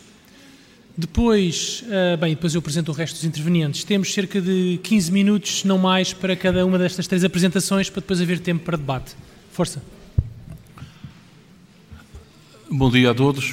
Uh, agradeço ao arquiteto Pedro Gouveia, em nome da, da Câmara Municipal de Lisboa, o facto de me ter convidado a estar aqui presente, com todo o gosto. Uh, vou tentar ser rápido tentando falar eh, um pouco do que é eh, atualmente a Carris, nomeadamente nesta perspectiva de acessibilidade. Nós temos uma rede composta por 72, 72 carreiras de autocarros, 5 de elétricos e depois temos os nossos tradicionais ascensores e elevador, toda a gente conhece, até porque são monumentos nacionais, embora muito sujeitos aos grafites, como é fácil observar. Um, a extensão desta rede, em termos de autocarros, tem 670 km. Uh, a larga maioria uh, em Lisboa, embora haja uh, um conjunto de carreiras restrito que fazem pequenas incursões em conselhos limítrofes. A rede elétrica tem 48 km e está um total de 677 uh, quilómetros uh, de, de, via uh, pisados, digamos assim, pela Carris. E nesta rede temos uh, 2 mil e tal paragens, 2.056, enfim, o número mais, mais preciso. Um, só dar uma perspectiva de qual é a nossa oferta e a nossa procura. Um, em termos de oferta, eh, fizemos em, em 2014 cerca de 32 milhões de veículos quilómetros no conjunto de, de autocarros elétricos, uh, ou seja, em termos de um, de um, dia útil da época mais alta, da época de inverno, como nós designamos, uh, cerca de 103 mil quilómetros por dia útil. Uh, em termos de procura, em 2014, cerca de 145 milhões de passageiros, e uh, no dia útil também em termos de, de, de, pico de utilização à volta de 545 mil passageiros. Uh, em operação temos diariamente, uh, isto medido à hora de ponta da manhã, 510 autocarros, 34 elétricos, 6 veículos ascensores, portanto dois, dois veículos em, em cada um, porque eles funcionam em simultâneo, e o, os dois, as duas cabines do elevador de, de, Santa Justa. Portanto, esta é, digamos, a nossa, a nossa oferta eh, que já foi maior e a nossa procura, também, como, como foi dito, também nos últimos anos teve um decréscimo de mais de 20%. Ora bem, eh, repetindo um pouco aquilo que, que, que já aqui foi dito, digamos a, a, caracterização das etapas de, de, que devemos considerar na realização de uma viagem, enfim, eh, correndo o risco de, de me repetir, eh, temos a fase do planeamento, tem a ver com o acesso à informação, eh, que saber o que é que tem disponível e quando é que tem disponível.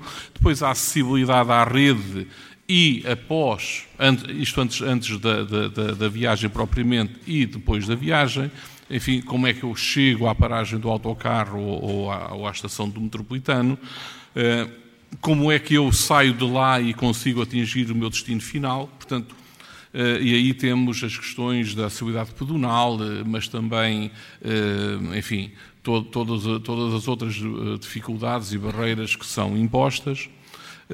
Depois, o próprio ordenamento das paragens e das interfaces, não é? Enfim, se tem abrigo, se não tem abrigo, se tem sítio para as pessoas se sentarem, se, se hum, estão acessíveis uh, esses próprios locais à, ao, ao, à, costagem de um autocarro, por exemplo, se não há lá estacionamento, enfim, todo, tudo, tudo isso. Uh, o acesso aos veículos, uh, também já aqui falado, se têm, se, se têm facilidade de acesso ou não, ou quais, quais são as dificuldades que se colocam. Depois, dentro do próprio veículo, eh, como é que as pessoas se movimentam e como é que, como é que uh, têm lugares disponíveis. Enfim, aqui a legislação obriga a ter lugares disponíveis para pessoas com mais uh, dificuldades, enfim, são os chamados lugares reservados a idosos, a, a grávidas, etc. Pronto, isso está definido. Há, normalmente quatro lugares reservados junto à porta eh, de entrada, ou mais junto à porta de entrada, a própria circulação no interior dos veículos, há a, a, a, o durante a viagem, isto também é importante, como é que a, condução do, do, do, motorista, por exemplo, as condições de circulação, não falámos aqui, e peço desculpa, vou ter que falar um bocadinho nisso, quanto tempo é que eu demoro a ir de um ponto ao outro. Bom, e depois o após a viagem.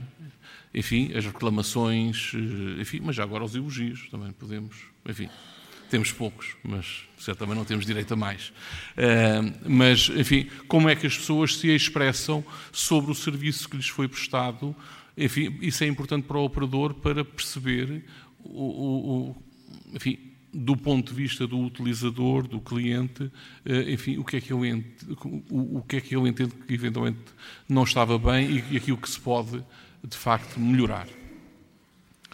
Bom, é claro que não vou falar disto tudo e vou uh, tentar falar apenas de acesso aos veículos e, e da, dos lugares e da circulação no interior dos veículos.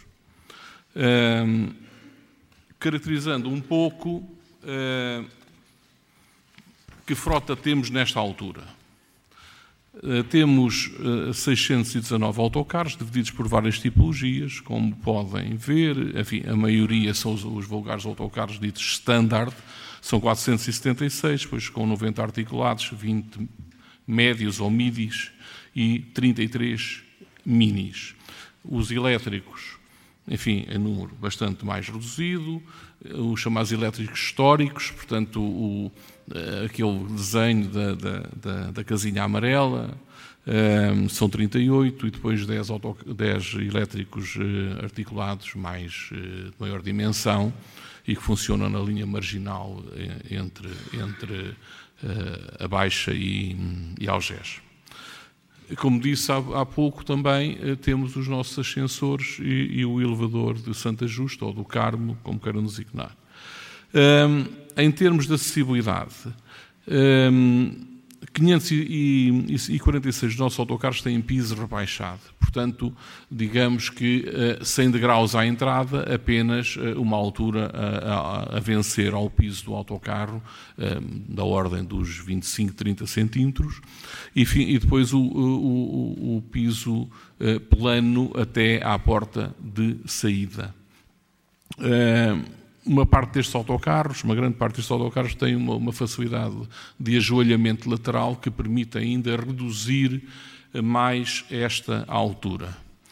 Uh, e uma parte deles uh, têm também rampas de acesso. A maioria uh, rampas de, de acionamento manual pelo, pelo, pelo motorista, Uh, são os primeiros autocarros que tiveram esta facilidade e depois, uh, relativamente às últimas aquisições, há 130 autocarros que já têm rampa de acionamento eletromotorizado.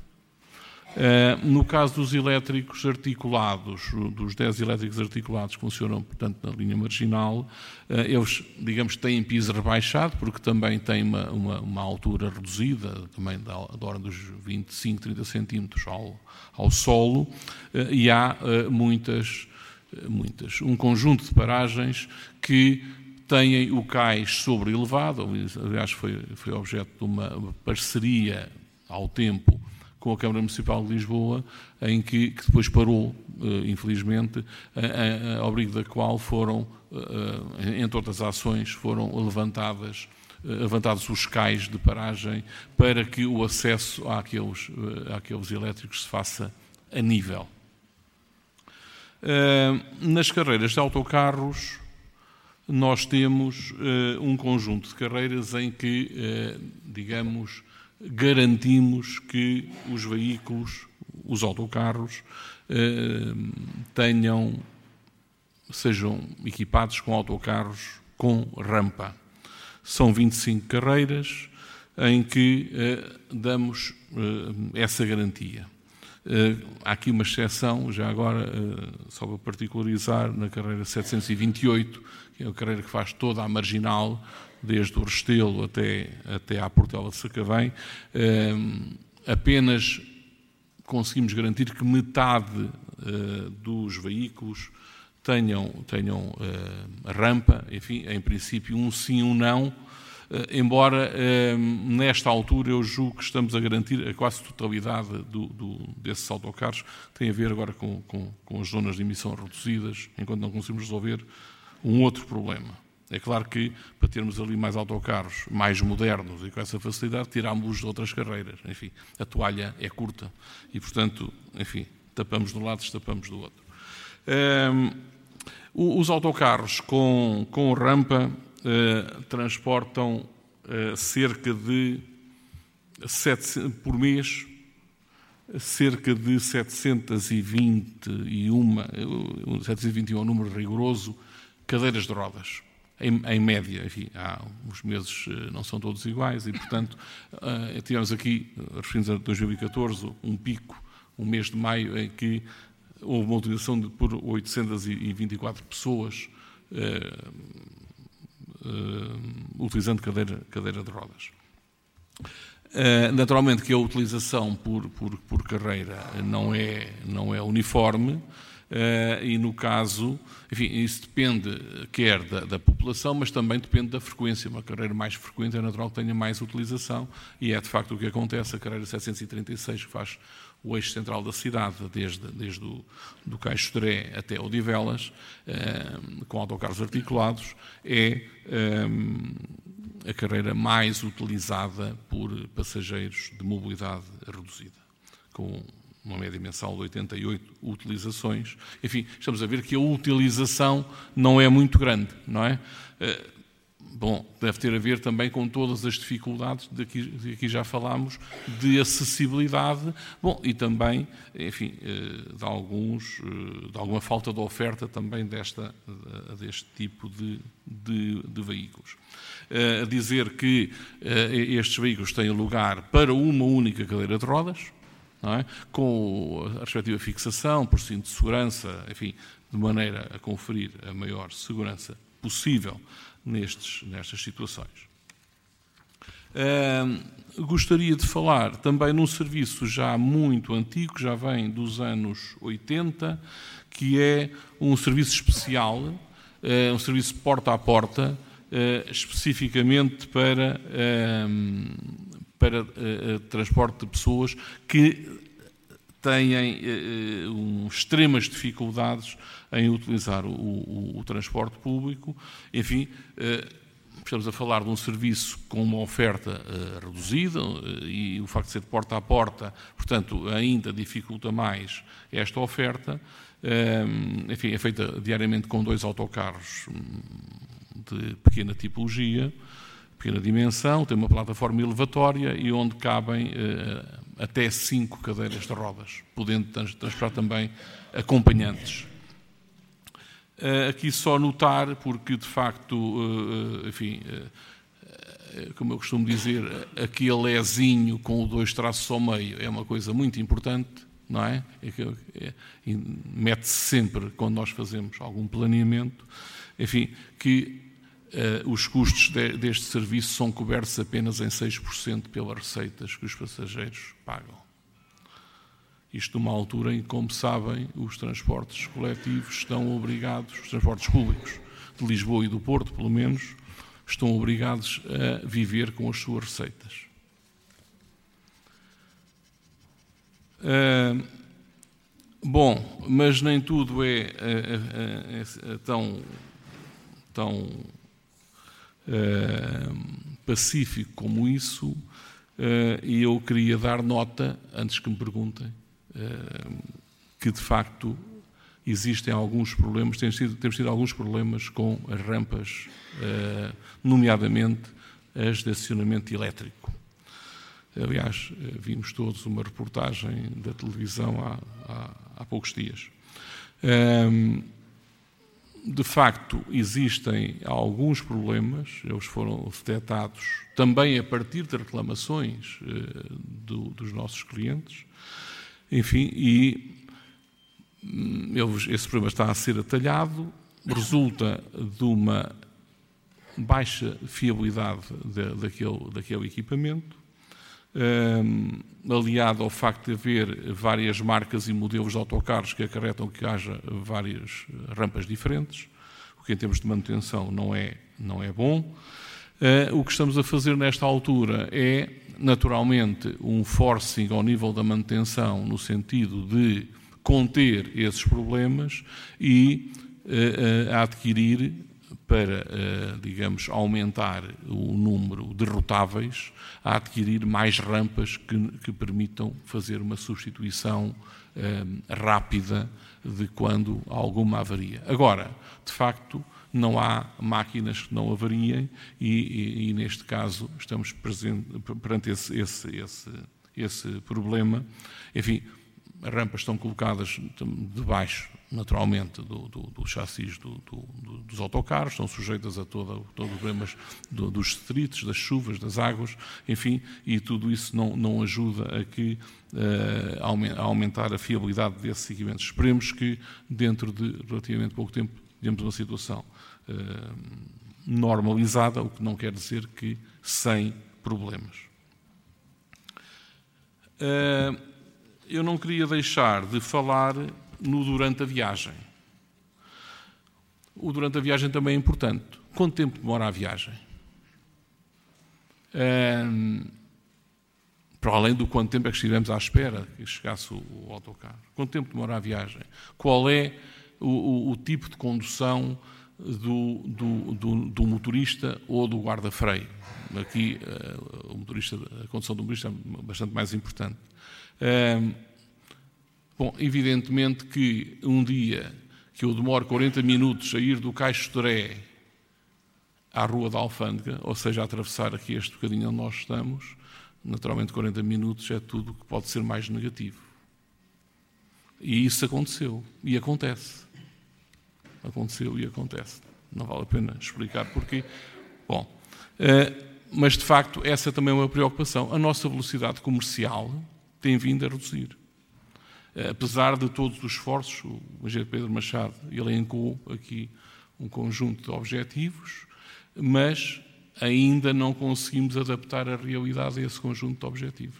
Bom, é claro que vamos esperar que isso, que isso aconteça, que também os transportes coletivos possam ter melhores condições para circular.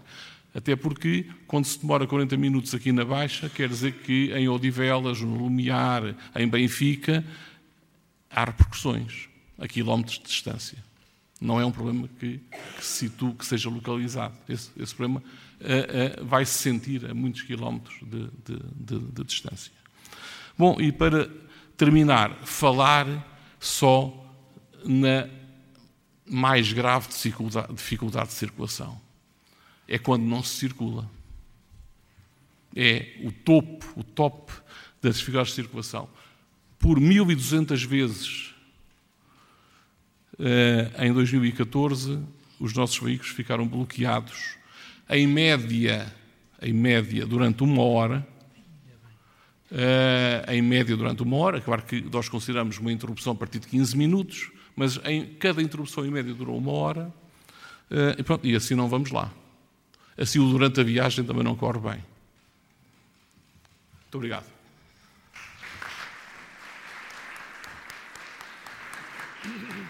Pedro, Pedro, Pedro, prepara. Bem, uh, muito obrigado. De facto, em 2014, 1200 vezes os veículos da Carris tiveram que parar, sendo que por uma duração média de uma hora. Ora, isto quer dizer que se alguns pararam 15 minutos, outros houve que pararam muito mais. Duas horas, enfim. Incluindo, naturalmente, estamos a perceber que aqui os elétricos têm uma grande contribuição. Não é? Os, os elétricos Sim. são utilizados pelos turistas e tal. Também falámos aqui, tem uma grande contribuição, mas também muitos autocarros. Mas, portanto, devido ao estacionamento abusivo? Sim. Não por causa de engarrafamentos. Estacionamento abusivo. Apenas por estacionamento ilegal. Fez uma Tens uma notícia interessante. Isto, é, uma, isto é, uma informação que diaria, uh, diariamente, desculpa, mensalmente entregamos na Câmara Municipal, às polícias, etc. Bom, mas já foi pior, atenção, já agora uma nota positiva, já foi muito pior. Já foram tomadas medidas ao longo dos anos uh, para resolver muitos destes problemas. Eu, por acaso, não vale a pena ir aqui buscar os meus papéis, mas se calhar já foi quase o dobro, não é? em anos passados. Bem, passamos à apresentação seguinte do mestre em Geografia Pedro Moraes.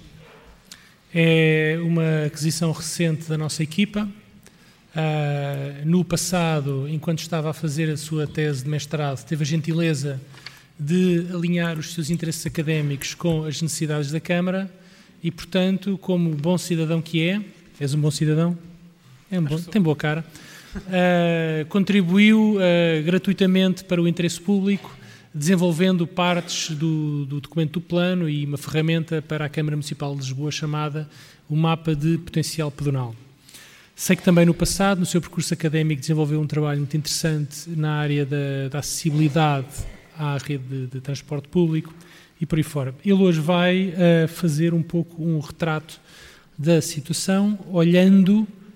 Agora estamos a, vamos falar, hoje já está neste segundo painel de autocarros, olhando um pouco para o retrato da rede de uh, autocarros, uh, olhando para as carreiras, para as paragens e como é que nós daqui podemos passar de um retrato às uh, prioridades.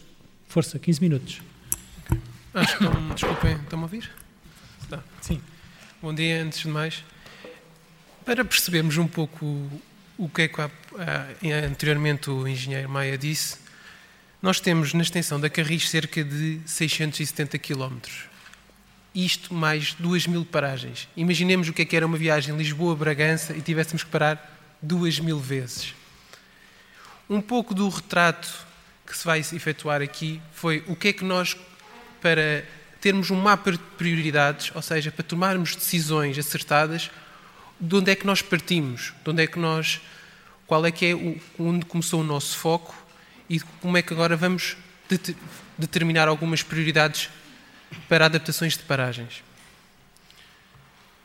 Deste modo, temos que perceber o que é que existe, realizar algumas análises espaciais para perceber factos importantes.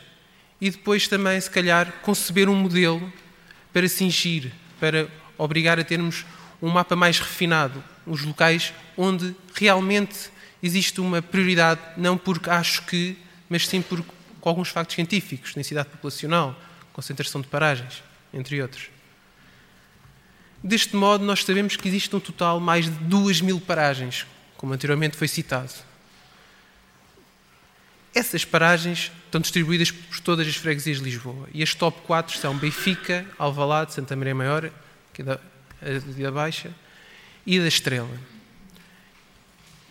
E se cruzarmos alguns dados que temos da Carris com outro tipo de informação, por exemplo, os atropelamentos que ocorreram em 2013, verificamos que 22% dos atropelamentos que ocorreram em 2013 foram a 25 metros de uma paragem.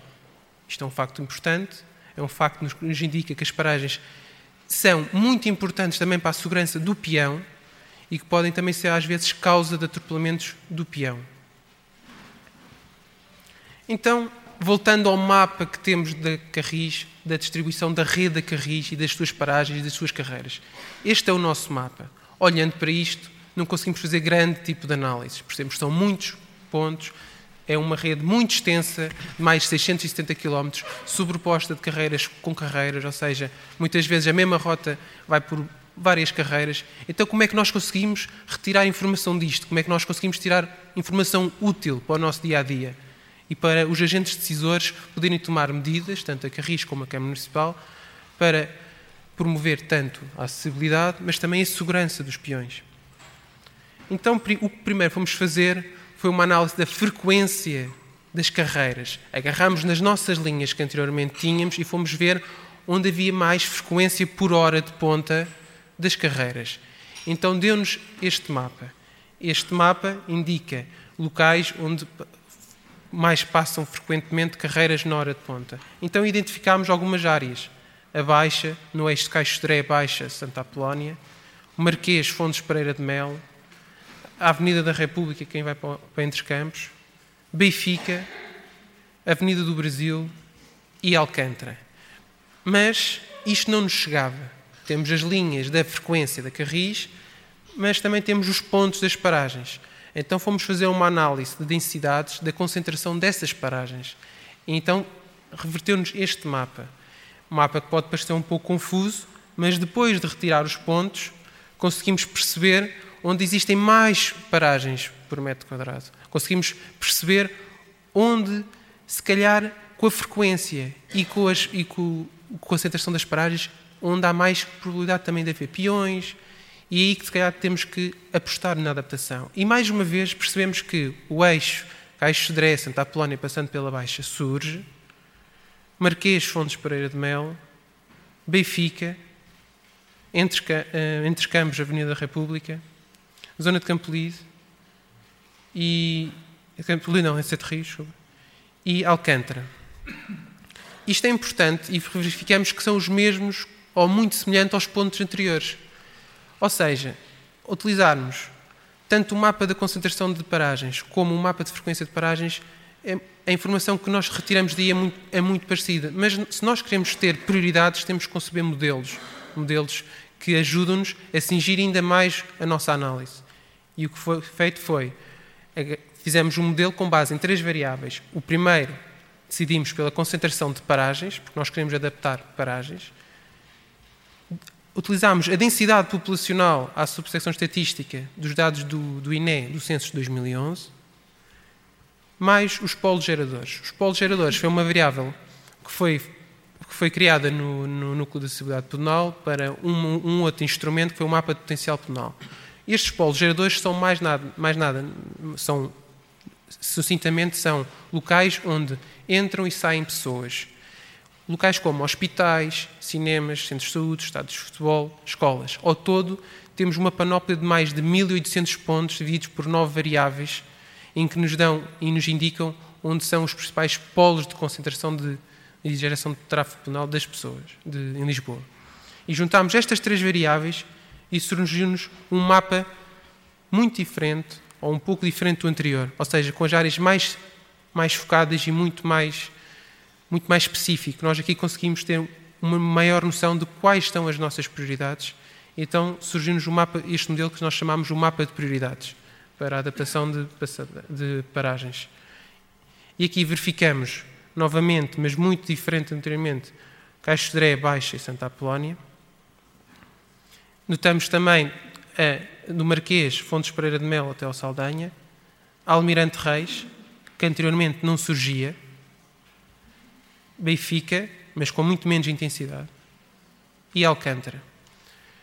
Esta ferramenta pode ser utilizada de várias maneiras. Podemos agora aproveitá-la para cruzar com outras variáveis.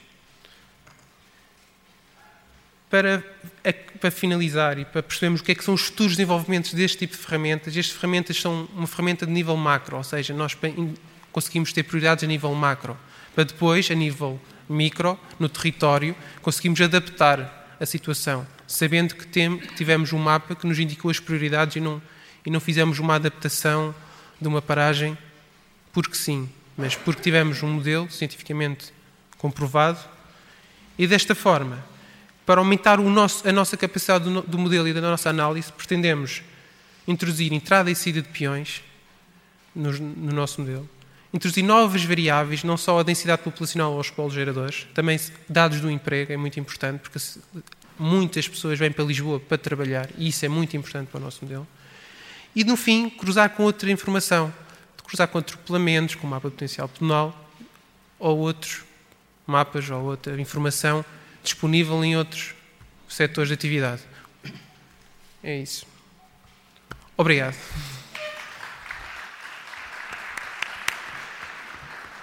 Bravo. Então, enquanto o Carlos Rua prepara a sua apresentação, repetindo, era Baixa do Caixo de Sodré a Santa Apolónia. Pedro?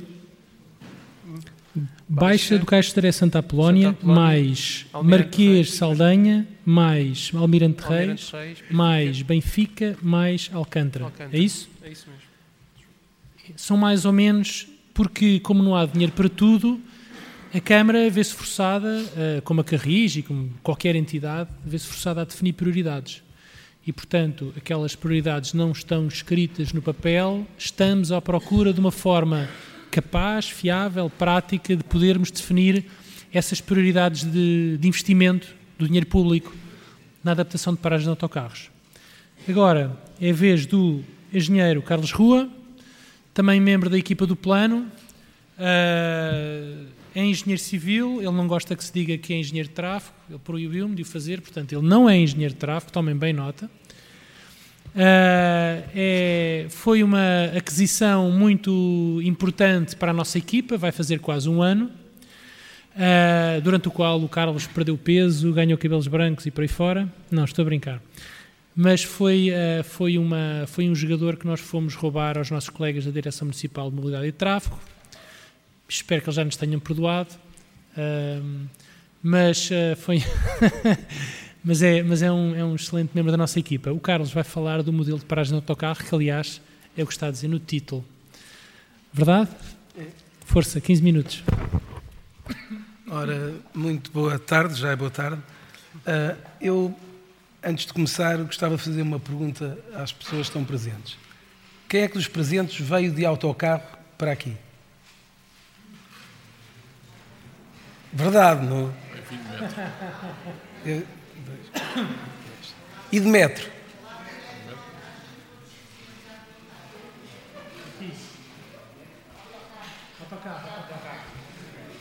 Ok. Assim, 10 vieram de autocarro. 10. 11. 11. 12. 11, 12. 12 de autocarro e de metro contei 30. Já não é mau. Transporte público estamos aqui a falar. E, a pé? Quem veio a pé? Ok. Bom. Eu não, eu não pergunto os outros como é que vieram, de helicóptero não vieram, mas uma coisa é certa. Metade das pessoas que estão aqui não vieram em transporte público, nem a pé. Pronto, isto é só para ficar. Obviamente todos nós já utilizámos, uh, já utilizámos uh, os autocarros, espero eu. Além de muitos de nós nem sequer sabermos quais são os autocarros que estão, que passam ao pé de, para quem mora em Lisboa, que passam ao pé de, de nossa casa.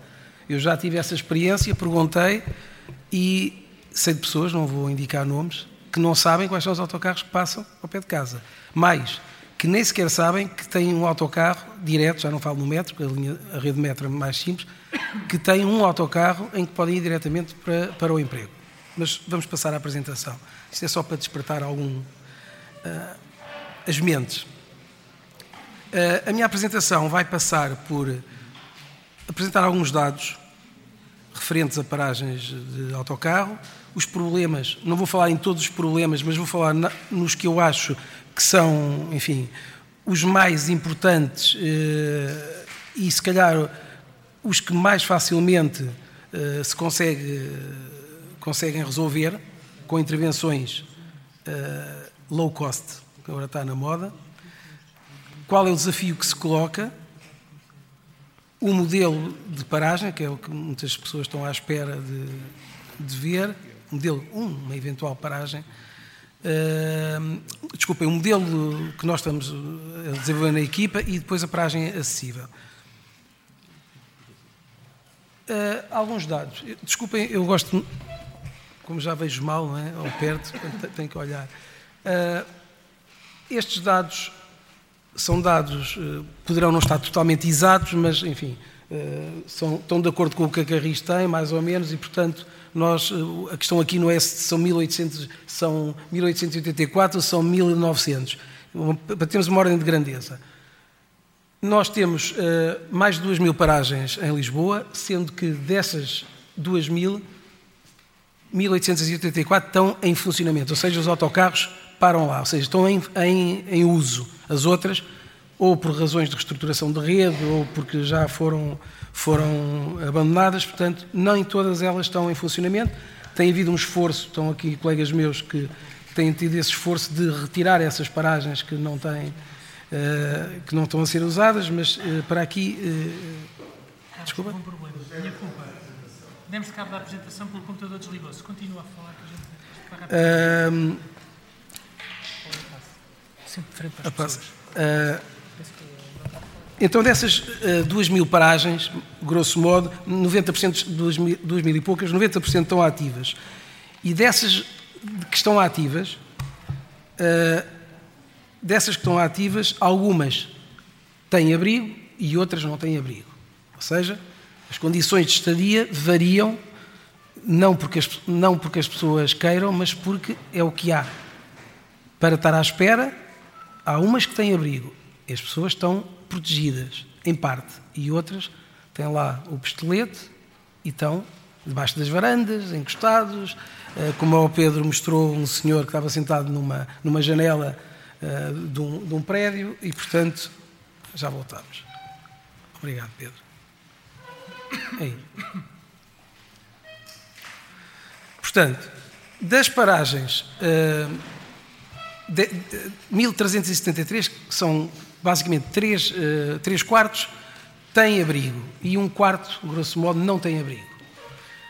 Portanto, isto é bom que tenhamos em mente uh, a situação.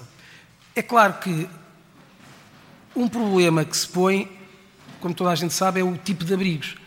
Uh, se eu vos perguntar que tipo de abrigos é que há, uma panóplia de abrigos, eu ali com o Pedro Barreto, que é uma pessoa que, está, que sabe mais disto que eu, que me disse que são 11, 12, não é, Pedro? À volta disso. Portanto, isto porquê? Fazendo uma pequena resenha histórica, a JCDECO era o concessionário em 72, deu início à implementação deste mobiliário urbano. Era a única empresa que o fazia. Em 92, passado 20 anos, houve um concurso. E, portanto, nesse concurso apareceu outra empresa, que foi a CEMUSA. Depois houve uns problemas em termos de concurso, estas coisas que nós sabemos. A CEMUSA ganhou o concurso. Portanto, a JCDQ teria perdido uh, a concessão dos abrigos. Mas depois, com uma reclamação, então o juiz decidiu salomonicamente a JCDQ tinha os que tinha e ficou com esses, e a CEMUSA os que viessem, era a CEMUSA que os colocava. Não estou... Pronto, isto é um bocado histórico. E, portanto, vêm ali uh, do vosso lado esquerdo, uh, basicamente são os da CEMUSA, que são os da JCDECO, e do lado direito os da CEMUSA. Uns têm, basicamente, a grande diferença é 4 metros, 5 metros, estamos nisto. JCDECO 4 metros, a CEMUSA 5 metros, mas isto só para vermos a panóplia. Depois começaram a aparecer uns modulares, enfim, que porque nós não temos que ter múltiplos de 4, eh, mas se calhar mais facilmente teremos, eh, porque não estou a ver as, as empresas a fazerem eh, à medida. Portanto, para simplificarmos, temos estes dois tipos de duas marcas que neste momento vai haver este ano um concurso e, portanto, estas coisas vão ter que ser acauteladas. Uma curiosidade, eu pus isto aqui que também é interessante: só 5% dos abrigos das paragens que têm abrigos é que não têm assento. Ou seja, há situações, como vamos ver, este são os de 4 metros, são os da JCDQ, este que vos apresentei agora, o segundo, já não tem, portanto, este não tem banco, assento. Este tem e este até está com bastante gente. Os da, da CEMUSA, como veem, são outro tipo de abrigos, mais compridos, este já é uma versão mais moderna, os cima mais antigos, estes mais modernas. Uh, peço desculpa. Este não é um grande exemplo porque, uh, enfim, isto é, um, é, uma das razões porque estamos aqui. Não é? Isto, não sei se sabem onde é, na Avenida de Berna, portanto, uh, é uma coisa. Ali o meu colega Falcato aqui não passa. Portanto, vai dar uma volta, é? se calhar de um quilómetro. Uh, e depois temos onde não há possibilidades ou é mais difícil colocar abrigos, temos pistaletes, que são pontos como estes, que usam muitas vezes eh, infraestruturas que já existem, como sendo postos de luz e outro tipo, e portanto eh, também existem eh, esta situação aqui, que é num corredor de transportes públicos, pelo menos entre as 6 da manhã e as 10 da noite, que é a estrada de Benfica, onde, como vêem, é um sítio, o Pedro já disse, é onde tem uma, uma frequência elevada de autocarros a passar e de carreiras, e, portanto, tem um pistolete, não tem, as pessoas abrigam-se encostadas à, às janelas deste prédio, encostadas à, à porta do prédio. Uh, Esqueci-me há bocado de dizer do, do, da publicidade, não associei. Eh, podemos voltar só rapidamente, só para vos dizer que uh, os abrigos, quando aparecem, um, aparecem para proteger as pessoas, mas também o intuito foi quando houve um boom da publicidade, do marketing, e portanto servia, estavam lá os abrigos, mas o que suporta o negócio uh, é a publicidade que é colocada. Como sabemos atualmente nas condições económicas, se calhar o paradigma já é um bocado diferente, não é? Daquelas 500 paragens que não têm abrigo, verificamos que isto, eh, estou a recorrer também, enfim, à grande ajuda de, dos nossos colegas e parceiros da Carris, que têm também estes dados muito em dia, nomeadamente ao, ao engenheiro Maia, ao engenheiro Carlos Miguel e à engenheira uh, Cristina Cascão, uh, que só 12% é que são com muita dificuldade conseguiremos, é praticamente impossível transformar estes pistoletes em abrigos. Mas 88% têm possibilidades de virem a ter um abrigo e, consequentemente, de transformarem uma paragem desconfortável, eh, desabrigada, numa paragem que dá condições às pessoas para lá permanecerem e estarem à espera do transporte. Até porque é um bocado difícil dizer, eu dizer às pessoas que não vieram, que vieram de carro, dizer assim, pá, venham de transporte público e elas dizem-me, transporte público, pá, mas a minha casa, em frente à minha casa, tem lá um pistolete, apanho chuva, apanho isto, frio, vento, sol, e portanto nós temos que dar, não podemos só dizer venham para o transporte público e depois não podemos ter uma das fases, uma das partes, não é só os veículos, não é só os passeios, não é só as edificações, as paragens de autocarro também têm que eh, ter condições. Porque se nós partirmos a cadeia do transporte num dos pontos, isto é, na matemática é conjuntivo, basta partirmos um, a cadeia está partida. E, portanto, não vale a pena estarmos a dizer venham, venham, porque as pessoas dizem eu não vou porque eu não consigo ir. Ou não tenho condições. Uh, os problemas que se põem. E os problemas, há uma panóplia de problemas que nós, enfim, são tantos que uh, dava para chorar. Mas eu acho que vale a pena falar naqueles que nós mais recorrentemente uh, vemos, que é este. Temos, na mesma estrada de Benfica, uh, temos uma zona que é proibido parar, nem sequer é estacionar, parar. Temos um recorte, todo muito bem, uh, muito bem feito, e está ocupado por estacionamento, que é o que diz o engenheiro Maia, portanto, o que, é que, o que é que acontece? O estacionamento é abusivo. Atenção, que isto não é um estacionamento kiss and ride, isto é, é park and ride. Há carros que ficam ali, posso-vos garantir, que eu utilizo frequentemente, estou a falar de uma situação que sei que é recorrente, mas como esta há várias, ficam ali horas. Há uns que ficam, vêm aqui deixar as crianças à escola, mas há outros que ficam ali horas. Nomeadamente, alguns dos comerciantes que estão em frente. Portanto, os autocarros não conseguem acostar não conseguem encostar, não conseguem encostar-se ah, ao passeio. Ou seja, nós retiramos passeio aos peões, pomos lá um recorte para supostamente os autocarros se encostarem. E aquele, aquele recorte para os autocarros está com automóveis. Ou seja, é uma bolsa de estacionamento e boa, porque há uns que são mais corajosos que outros e chegam, estacionam e sabem que isto, pá, estou impune. Também se pagar uma multa às tantas, uma, uma em 10, fazem este tipo de, de contas. Uh, a outra, isto é visto do outro lado, e portanto eu tinha um, outra fotografia que é o autocarro. O autocarro, quando para, não para aqui, para ali. Ou seja, é como se tivesse uma paragem na via. Portanto, o recorte não está ali a fazer nada. Devia estar, mas não está ali a fazer nada. E é por causa disto que há. E estas paragens não são contabilizadas. Atenção, quando há dificuldades, a GMA falou acima de 15 minutos, porque abaixo de 15 minutos, enfim. Portanto, as restrições e condicionamentos à circulação são enormes e isto joga com tudo, joga com os, o veículo privado, o transporte individual que está à espera, mas o transporte público também tem problemas.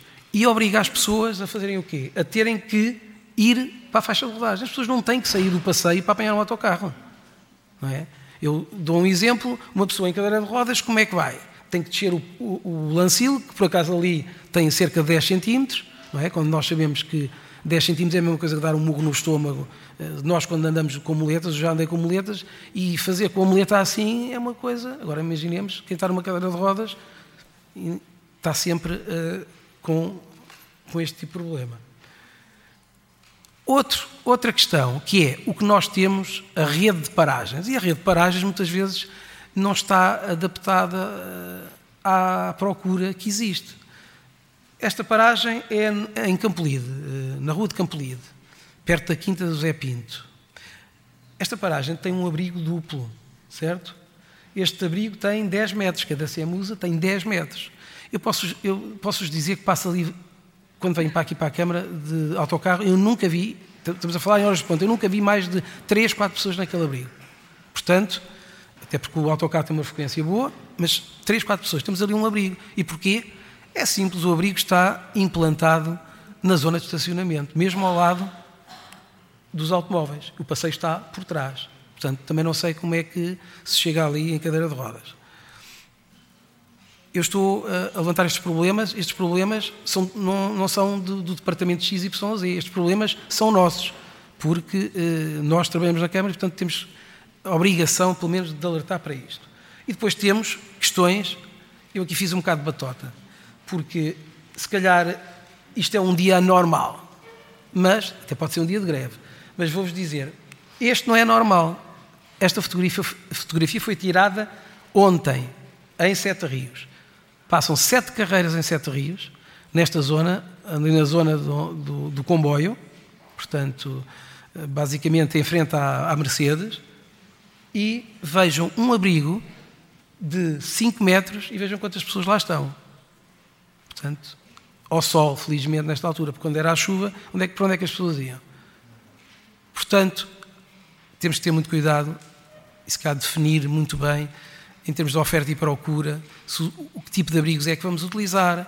Temos que ter também o espaço disponível, claro, as condições de estadia, que é uma coisa importante. Não se pode pedir às pessoas, eu não vou pedir a uma pessoa para fazer aquilo que eu não faria. Portanto, temos que ter muito mais, uh, ser muito mais uh, responsáveis, às vezes, nos pedidos que fazemos. Isto até para tornar o transporte público competitivo, que é o que, todos nós queremos.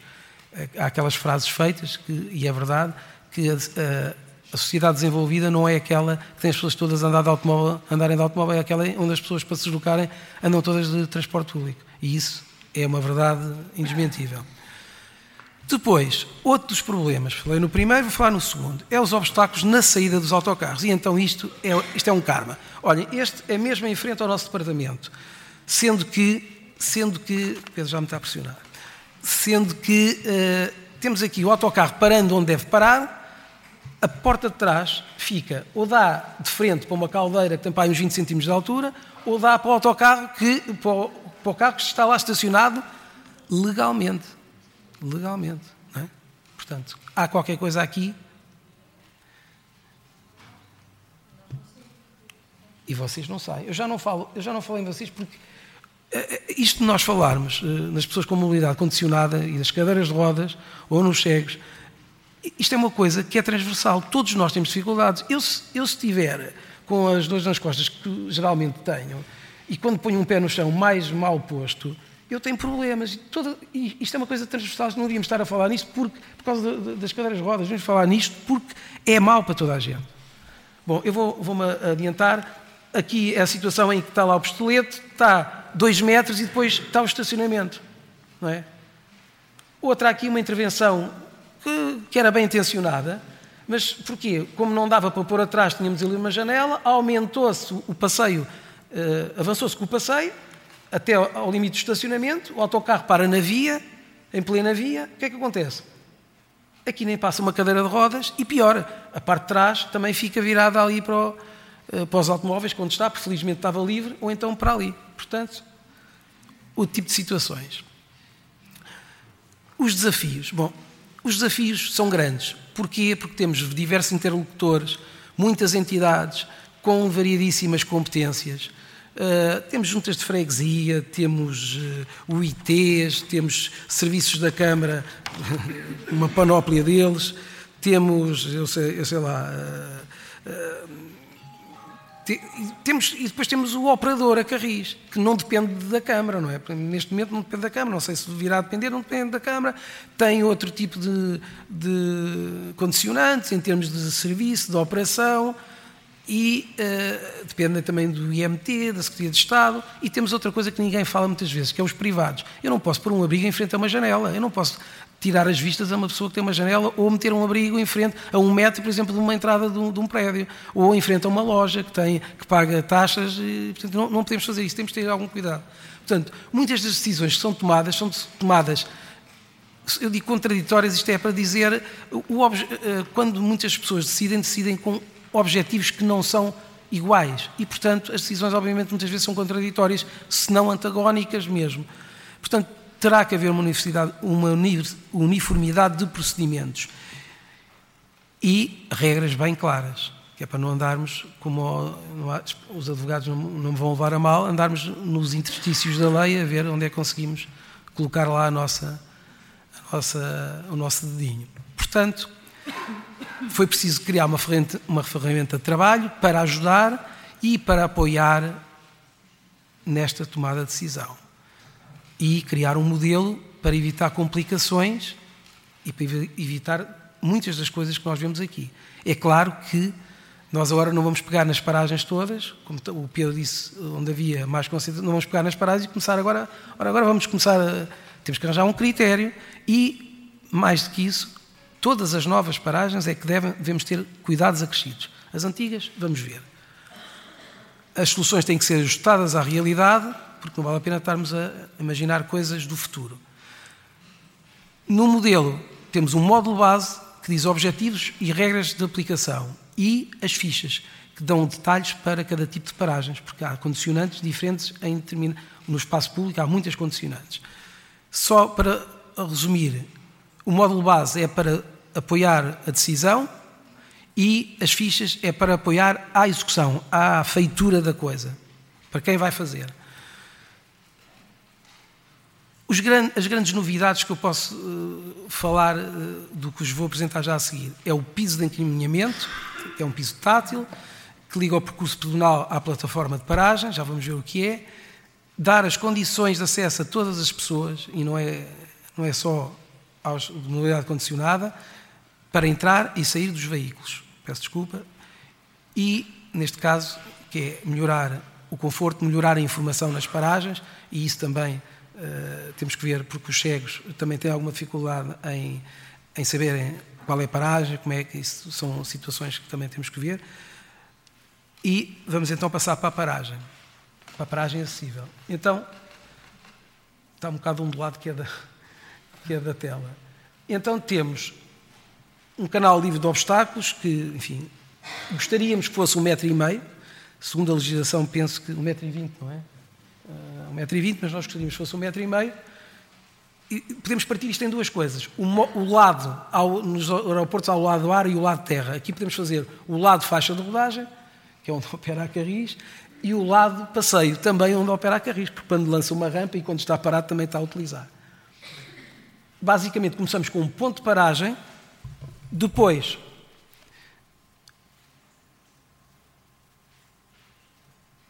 peço desculpa, temos uma zona de embarque, podemos chamar embarques-embarque, enfim, mais lato.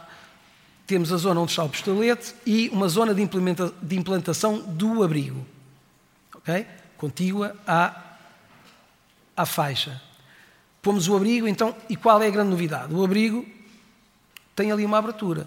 Porque como é que eu vou pôr um cego dentro do abrigo? Essa é uma questão difícil. Não vamos pôr paralelamente à faixa de rodagem.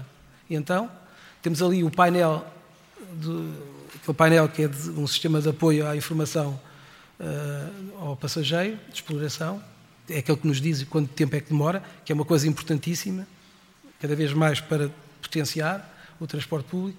E lá está, temos esta, este encaminhamento que é feito com piso estriado, estriado é aquele tem um sentido, depois se nós tivermos, nas passagens de peões, temos um piso estriado e depois temos um pitonado, que é aquele que tem aquelas, aquelas coisinhas, eh, aquela, aqueles círculozinhos, não é?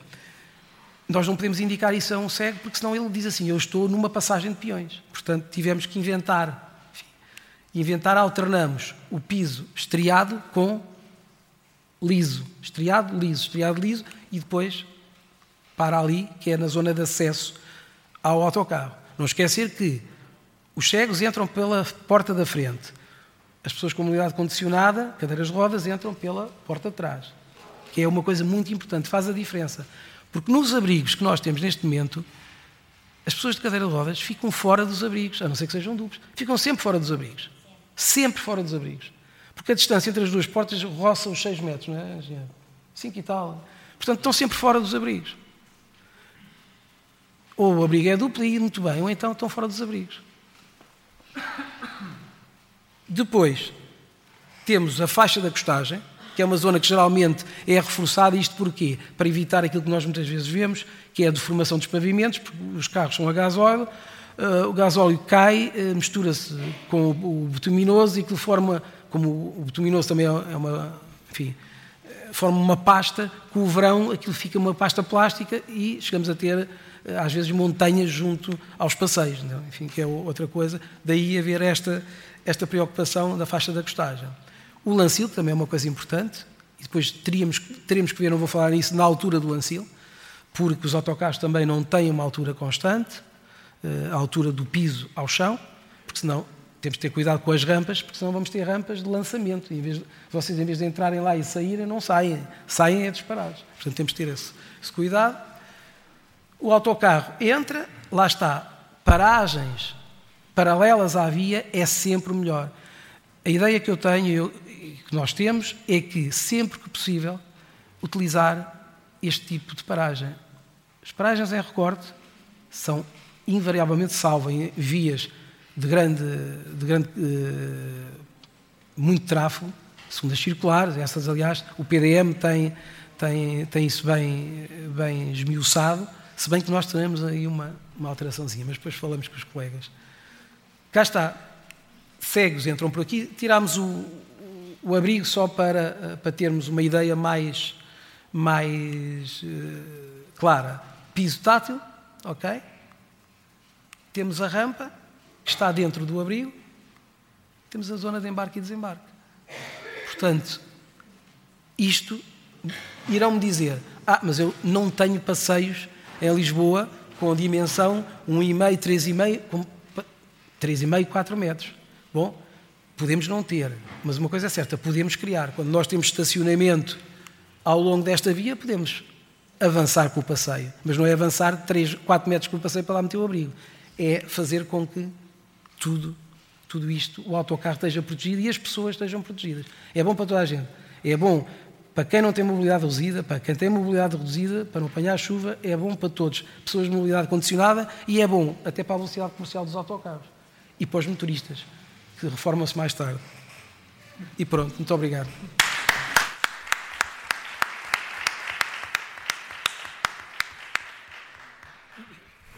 Bem, temos agora muito obrigado, Carlos. Muito obrigado a todos. Temos agora cerca de 10 minutos para perguntas e debate. Uh, eu pedi ao Sr. Vereador dos Direitos Sociais, Sr. Arquiteto João Afonso, para se juntar. 10 minutos, quem está inscrito? Não queres dizer nada? Não, no fim eu digo. Agora estou no debate, não vou interferir. Portanto, quem Peço desculpa por só poder ter vindo agora, uh, estou ali há um pouco, já vi a intervenção aqui do Carlos. Uh, quem quer, uh, não sei, registro de inscrições? Ups. Então, já tinha três inscrições, Paulo Paes. Uh, peço a todos que sejam curtos, que em 10 minutos significa que cada um fizer uma intervenção de um minuto. Daremos aqui à mesa um minuto para responder também. Paulo, muito obrigado. Bom dia. Eu vou, eu vou talvez ser um, um bocadinho provocatório, até porque eu, eu ganho vida a fazer planeamento e, e parece-me que uh, muitas vezes o nosso problema não é o problema do diagnóstico, do planeamento global, mas é, uh, é, é claramente percepcionarmos aquilo que vai ser feito. E, portanto, uh, Parece-me a mim que, e dou, dou os parabéns eh, a esta iniciativa, eh, que é importante para alertar para os vários problemas que existem, para, para os entorces que existem, para apontar soluções e pistas para soluções, mas sendo um pouco politicamente incorreto, parece-me que faz falta agora, cada vez mais, que haja um programa ou um contrato, quer dizer assim, eu tenho, isto a vida anda difícil, não há dinheiro para tudo, Uh, mas eu tenho um X euros para investir anualmente para fazer isto. E tenho estas ferramentas SIG que são excelentes e que me dizem, com este dinheiro, eu não vou conseguir sequer acolher aquelas cinco zonas uh, SIG que, que, que encontrei, só vou ter dinheiro para fazer uma. E, e vou fazer uh, para o ano já esta intervenção, para o outro ano a outra intervenção, e com esta clareza conseguir inclusivamente decidir quais são as melhores intervenções num processo participativo de, uh, de execução do plano ou do programa. E o mesmo eu digo à Carris, quer dizer, eu não fico apenas satisfeito de saber que a Carris tem Uh, autocarros com rampas, que às vezes avariam, que isto é um, e é um bocadinho da vida, e que tem uns veículos que vão a pedido, etc. Mas eu tenho que perceber que a Carris tem um plano, que agora tem X veículos, que para o ano vai ter Y veículos, que o problema das avarias uh, vai ser mitigado desta e daquela forma, e que, um, e que isto vai, vai sendo contratualizado e vai sendo dito e quais são exatamente as linhas da Carris onde uh, vão, vai ser reforçado o serviço e porquê que vão ser aquelas linhas que vão ser reforçadas, nem que seja apenas uma linha para o ano, não há dinheiro para mais, paciência, é, é aquela linha que se faz. No ano a seguir faz-se mais outra, etc. E, portanto, isto ser devidamente uh, contratualizado com a sociedade civil e ser devidamente participado pelos uh, cidadãos a quem estes planos e programas se destinam. Muito obrigado. Obrigado, Paulo. Eu passo a palavra já aqui ao, ao Jaime. Boa tarde. Eu queria felicitar portanto, a Câmara por esta iniciativa, que acho que é bastante importante, mas há, há às vezes há pequenas, pequenas uh, alterações que se podem fazer de baixo custo e que são de, de conhecimento da Câmara de há décadas e não se fazem. Às vezes uma paragem que está mal localizada e que tem relativamente custos muito baixos de ser mudada que não é, uh, verifica-se essas situações. Uh, acho que deveria haver uma integração maior na Câmara de Lisboa entre os diversos serviços, com o espaço público, com o trânsito, com as UITs, portanto, e realmente e muitas vezes isso não é, não é verificado. Uh, o espaço público, caso pequenas exceções, é visto como um conjunto e, e na Câmara é visto isoladamente. Quem trata da publicidade põe publicidade, quem trata dos marcos de correio põe marcos de correio, quem trata da iluminação pública põe iluminação pública, quem trata de pôr árvore trata de árvore. Não há integração disso, não há, o espaço público não é tratado como verdadeiramente deve ser, com canais, etc., toda a gente aqui, no fundo, sabe o que é que eu estou a falar e o que é. Isso não é verificado, não é visto, não há integração entre os serviços para se resolver essas situações. Outras situações da Carris, uh, portanto, verifica-se também com estas restrições económicas tão grandes, muitas vezes ao sábado e ao domingo, existem viaturas enormes com uma, com uma, uma ou duas pessoas lá dentro. Também não há. Os meios também não são verificados, não são verificados, dizem que há custos, etc. Também essa situação se verifica quem anda em Lisboa, ao sábado e ao domingo, geralmente ao fim da tarde, em determinadas zonas, ali em Benfica, por exemplo, uh, verificam-se autocarros que estão vazios, quer dizer, não, não, não tem ninguém. Há viaturas, com certeza, muito menos poluentes e muito mais, eh, de dimensão muito mais pequena, que podiam ser utilizadas para essas carreiras e por esses dias que não são. Outra situação que se falou, para terminar, que há mais pessoas que, que também, quando há situações em que portanto, os motoristas podem encostar, também não encostam, portanto, e também causam problemas do trânsito. Também deveria haver uma disciplina, portanto, para os condutores, que se verifica que não encostam quando podem encostar e aqui em situações de baixa ou pressão, etc., que eu já vi verificar várias vezes, que, se, que é uma zona do turismo, que eles aceleram propositadamente a fingir que querem atropelar as pessoas para turistas, etc., que aqui nas passadeiras, e não há uma educação, julgo eu, que deveria ser fundamental. Bom, há muito mais coisas que poderia falar, mas fico por aqui. Uma inscrição lá atrás, uh, aquele senhor ali, lá atrás. Boa tarde, sou o Bernardo Alves, da EasyMove. Eu queria antes de mais felicitar toda a equipa, porque efetivamente antes do trabalho não existia nada, passou a ser uma referência e permite-nos estar aqui hoje, mas acho que devemos ser um bocadinho mais ambiciosos do que efetivamente conseguimos até agora. E uma das coisas que se falou aqui foi da acessibilidade global. Eh, mas eu penso que o, todo, todo, todas as apresentações focaram demasiado na acessibilidade física e eu acho que se deve falar uh, numa outro tipo de acessibilidade que efetivamente eu, eu não me lembrei foi uma acessibilidade funcional. Uh, mas ainda dentro da acessibilidade física existem outros aspectos para além do, da infraestrutura que têm a ver com a ocupação do espaço. O comércio local é muito importante para que nós sejamos disponíveis a percorrer mais do que os tais 500 ou 600 ou 1000 metros de distância, porque se nós nos sentimos acompanhados na via pública, naturalmente podemos uh, tornar-nos mais uh, enquadrados em toda a envolvente e, portanto, estar mais uh, e o transporte público, efetivamente, com isso também servir mais gente. Mas na acessibilidade funcional, eu penso que a tecnologia, e falou-se aqui muito pouco de tecnologia, tecnologia pode dar um empurrão muito grande não só uh, no conhecimento da rede, que é complexa e, portanto, é muito importante que as pessoas tenham uma forma fácil de a conhecer, mas também na simplificação uh, bilhética e tarifária. Isto vai dar resposta em muito aos utilizadores pontuais, que eu diria que é aqueles que nós devemos tentar captar cada vez mais, porque os utilizadores que quase estão cativos do transporte público, naturalmente também importa facilitar-lhes a vida, mas se nós queremos um transporte público que seja sustentável, cada vez mais com as receitas tarifárias, temos que facilitar que os utilizadores pontuais utilizem uma vez e depois queiram utilizar mais vezes. Para isso seria importante eh, criar também programas de fidelização.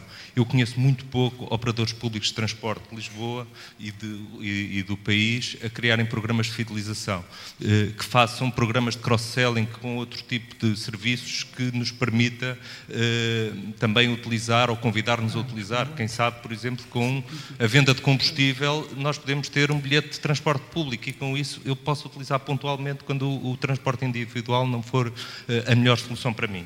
Mas para isso precisamos talvez de resolver os, os tais problemas antes. O, o, plano, de facto, centraliza-se muito na parte da procura, mas eu penso que também se devia, apesar de estar aqui um representante da Carris, o engenheiro Maia, deveria também, eh, no futuro, eh, dar maior preocupação e ênfase à parte da oferta.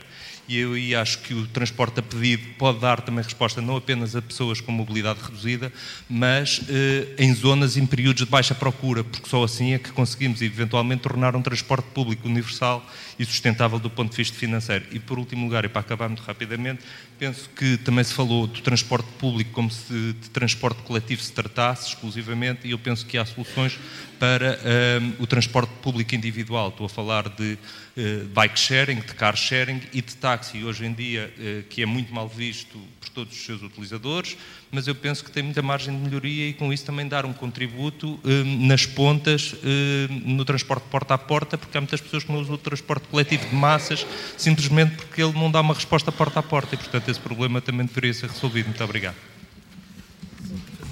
Agora aproveitava, já que está aí, Ora, boa tarde a todos.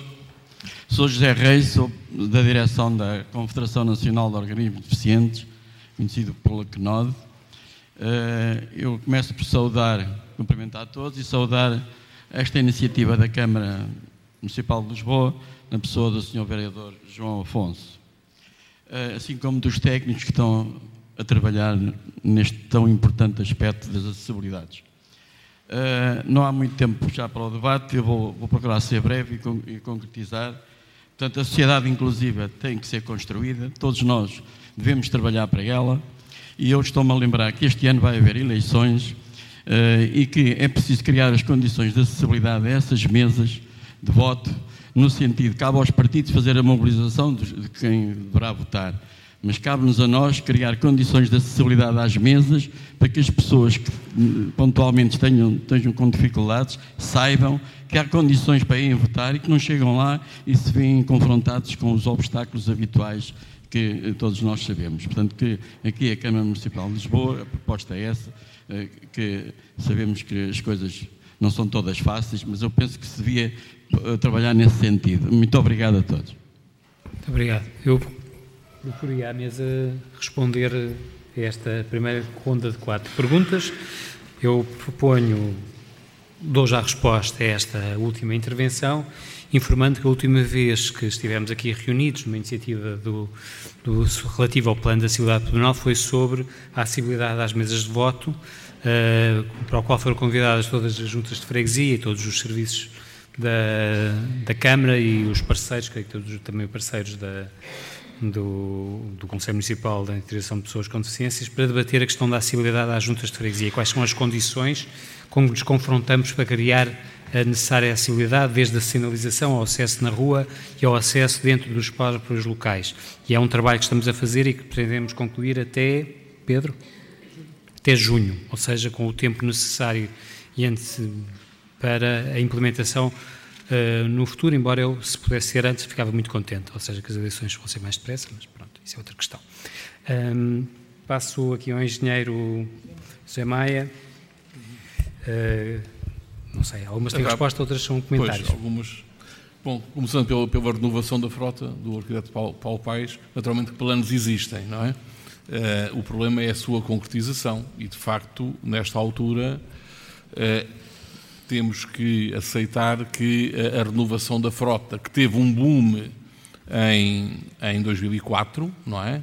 Uh, em dois anos, 2004 2006, renovámos 400 e tal autocarros, mas foi exatamente porque chegámos a essa data com, com este mesmo problema, é de não ter renovado a frota durante muitos, muitos, muitos anos. Bom, Uh, não vou dizer que há o risco de agora voltar a acontecer o mesmo, mas de facto há um deslizamento, por razões óbvias financeiras, uh, dessa renovação da frota. Esperemos que, enfim, sejam criadas, entretanto, condições que permitam que o envelhecimento não seja assim tão grande como se verificou, digamos, no final do, do, do século passado.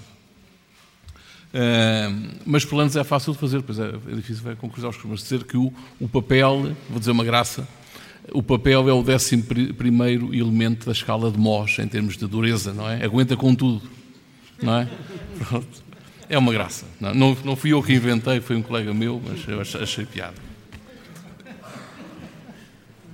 Bom, eh, quanto a, a, paragens eh, mal localizadas, eh, enfim, de facto, temos que convir que há algumas necessidades de ajustamento. É certo é que a Carris não decide da localização das paragens. Essa decisão é sempre tomada com os serviços da Câmara não é?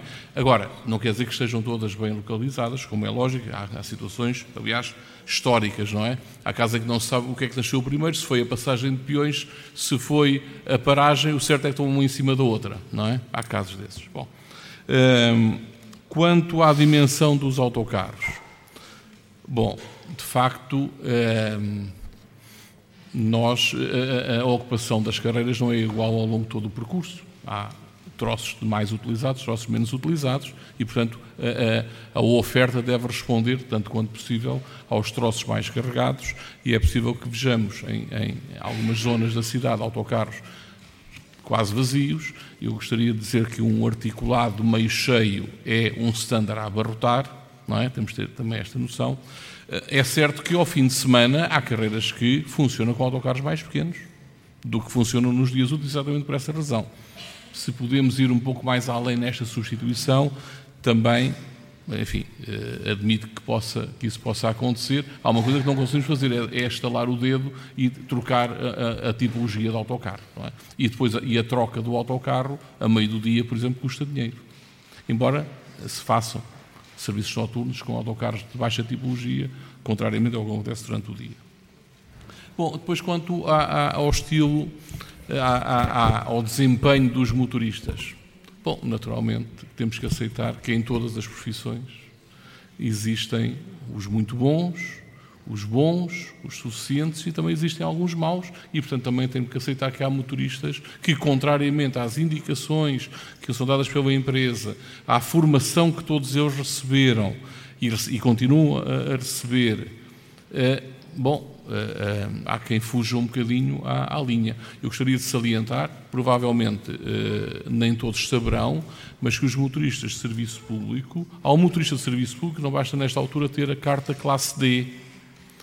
Eles têm que fazer, têm que ter um certificado, uma certificação oficial para o desempenho dessa profissão. E, portanto, todos os motoristas eh, na Carris, todos os modelos já têm essa certificação, aliás, eh, obedecendo às normas legais. A certificação tem que ser renovada periodicamente e essa renovação vai começar agora.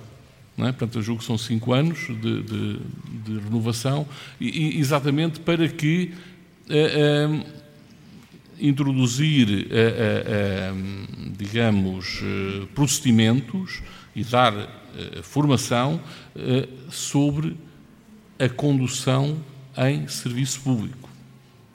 de pessoas. Não basta ter a carta de condução. Que há motoristas que possam não cumprir exatamente aquilo que é está normalizado, digamos assim. Bom, é verdade. Uh, aí também funcionam as reclamações que falámos há bocado e, de facto, recebemos uh, um número uh, com algum significado de reclamações sobre o desempenho dos motoristas que são devidamente tratadas e, e, e os, os, clientes que, que, que, reclamam têm a respectiva informação. Bom, ao, Bernardo, enfim, uh, relativamente a várias questões que pôs, o transporte a pedido é de facto um, uma questão interessante que, enfim, está a marinar, digamos assim. Não é fácil em Lisboa, uh, enfim, na província, numa zona rural, é, é mais fácil. Em Lisboa, admito que não seja muito fácil introduzir este, este sistema. Mas, de facto, uh, enfim, há que considerar essa possibilidade.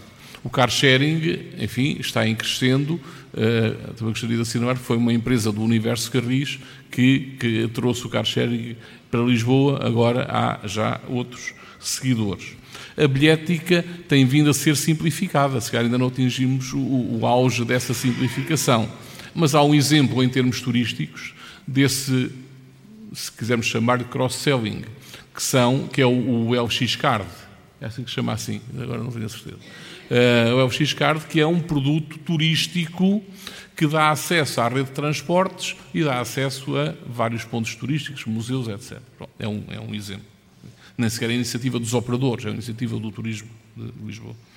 Um, bom, e acho que, assim, de, muito rapidamente respondi a, a várias questões.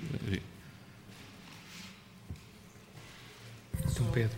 Uh relativamente ao, ao que disse o, o, o, o arquiteto Paulo Paes um, um, e ao, às questões também referidas pelo, pelo, pelo Jaime, muito sinteticamente, eu penso que uh, todos estamos de acordo no seguinte, uh, e esse é verdade, neste momento, quer dizer, o grande desafio do plano é ser implementado, não é? Feito, já foi. Agora é implementá-lo e conseguir implementá-lo. Um, um, e como acho que dizia o Almada Negreiros, quando eu nasci, todas as palavras que iam. Já estava, já estava, já todos, já estava dito como é que salvava o mundo, só faltava salvá-lo. Uh, nós temos um, um, objetivo mais modesto. Mas uh, nós, como Câmara, e como Câmara, falando como Câmara, para dentro, uh, nós de facto temos aqui três grandes desafios para a organização Câmara. Vamos ver, o primeiro tem a ver com a música, o segundo tem a ver com o dinheiro e o terceiro tem a ver com o diálogo. Quer dizer, com a música é todos tocarmos a mesma música e o melhor possível, sermos uma orquestra afinada. Sendo que nesta fase estamos numa fase de procurar com que pelo menos todos os músicos estejam a usar a mesma pauta. E quando todos estiverem a usar a mesma pauta, depois vai-se afinando a, a orquestra. Uh, de outra maneira, ao contrário, não dá. E, portanto, começamos pela, pela pauta e estamos a contar com a colaboração dos serviços, com a colaboração do teu serviço e de vários outros, isso é ótimo. Uh, e esse é um passo muito importante. Não resolve tudo, mas sem o darmos também não resolvemos nada. O segundo ponto é relativamente ao dinheiro. E não tanto ao facto de haver ou não haver dinheiro, sabemos que há, que não é tanto assim, que nunca será o suficiente, mas relativamente à disciplina da Câmara relativamente à forma como define as suas prioridades e depois as concretiza de facto na hora da verdade, na forma como se afetam as verbas a umas coisas ou a outras.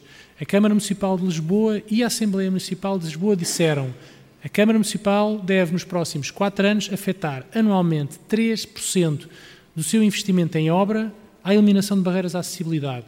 E agora vamos ver se vai cumprir. Uh, e se uh, nós, como organização, agora não aparece outra coisa, que agora é o novo brinquedo e, portanto, já não se brinca com isto e brinca-se com o outro, não é? Esse é, sem dúvida, um desafio. Não só para este plano, mas para os planos que vieram para trás e para os planos que vão vir para a frente. É se aquilo que nós planeamos, como tu bem dizes, se faz.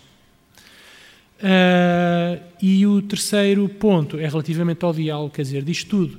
à capacidade de todos nós, dentro da Câmara, dialogarmos uns com os outros, não fazermos caixinha, etc. Desse ponto de vista, para quem não é da Câmara, há um aspecto que é importante sublinhar, que é o seguinte: a Câmara Municipal de Lisboa tem todos os problemas que as grandes organizações têm. Nem mais, nem menos. Tem todos. Está todos os problemas de que nós nos queixamos da Câmara, da falta de comunicação entre os serviços, disto e daquilo, está tudo explicado nos manuais de psicologia das organizações. Há uma razão para ser assim. Portanto, mais do que queixarmos de que existe a lei da gravidade, é nós sermos capazes de, apesar da lei da gravidade, andar para a frente, não é? E esse é, obviamente, o principal desafio, é também o diálogo entre os serviços, que seja produtivo. É isto. Antes de passar, também responder algumas questões. Primeiro, a questão do investimento é, obviamente, uma decisão política e estratégica. Eu acho que sim, acho que é uma questão que se tem que colocar, acho que é uma questão que se tem que colocar no âmbito da, também do mercado do contrato de publicidade urbana que se vai discutir e que se vai negociar, começar a negociar, está-se em preparação desse dossiê, portanto, toda a parte de mobiliário urbano que se vai ser instalado, reinstalado, adaptado, etc. Acho que devia ter em conta estas questões e eu acho que, politicamente, sim, é uma questão que se tem que colocar. O, o Paulo conhece suficientemente a Câmara para perceber que estava a fazer uma provocação, portanto, uh, devidamente registada. Muito obrigado. Um, e corajosamente em público, poderia ter feito em privado, agora a seguir ali à, à, entrada, assim ficamos todos a partilhar esta preocupação.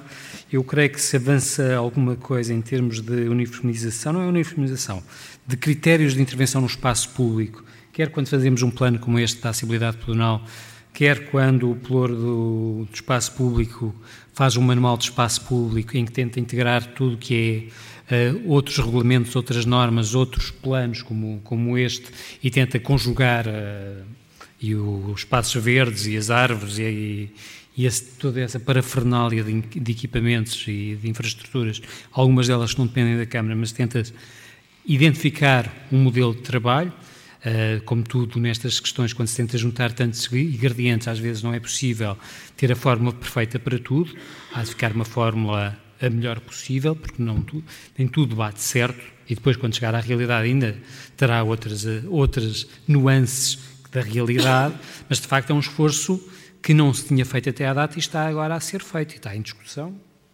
Está ainda em discussão, ainda a receber os últimos contributos destes e daqueles, e creio que agora está creio que deve estar neste momento na, na, no departamento, não sei se é no do Paulo, se é do lado, mas é algo no espaço público urbanismo, está a ser debatida a última versão desse documento.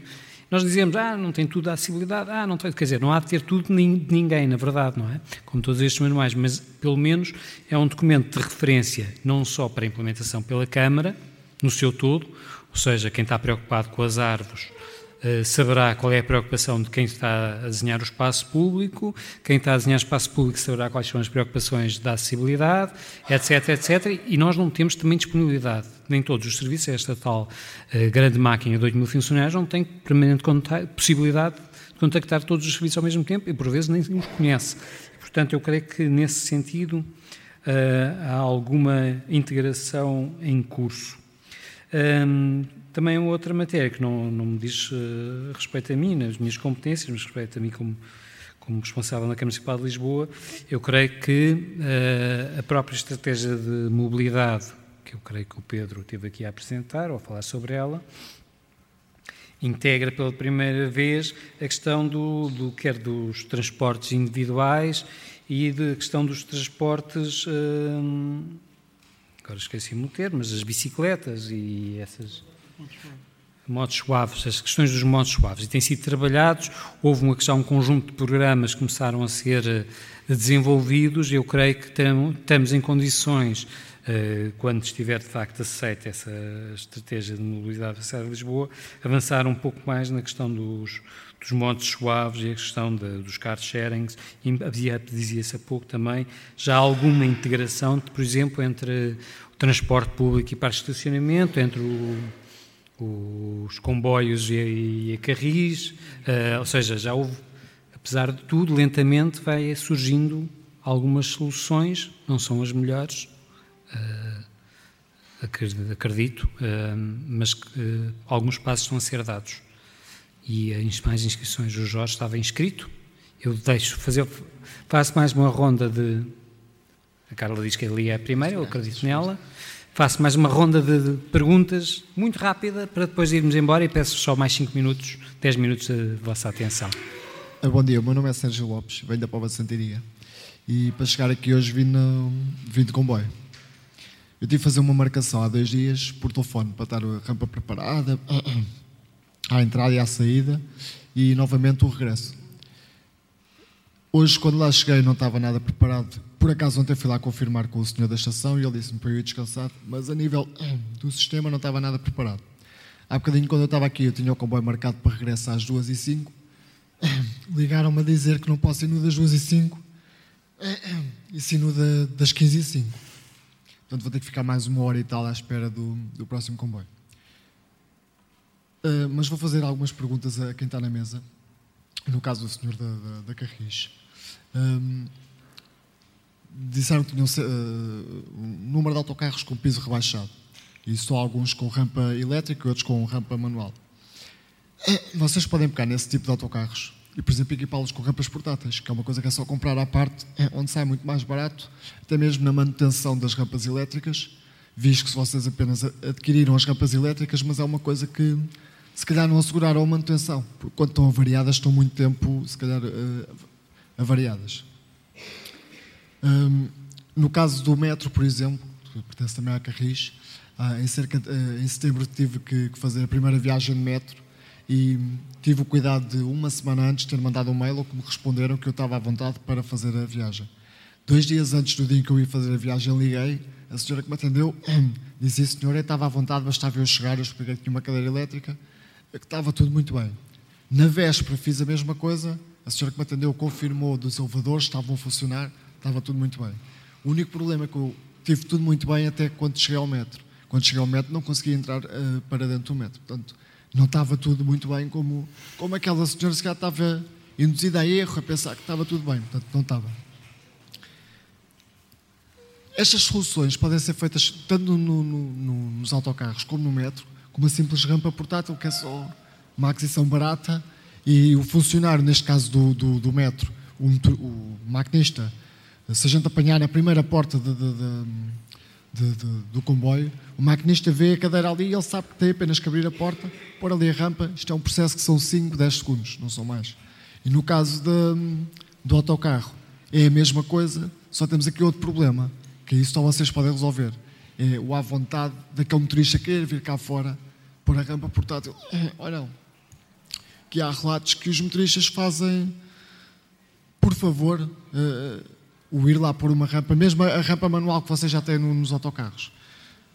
Um, a outra pergunta eu faço a, a, quem é responsável da Câmara, que é o caso do, dos táxis.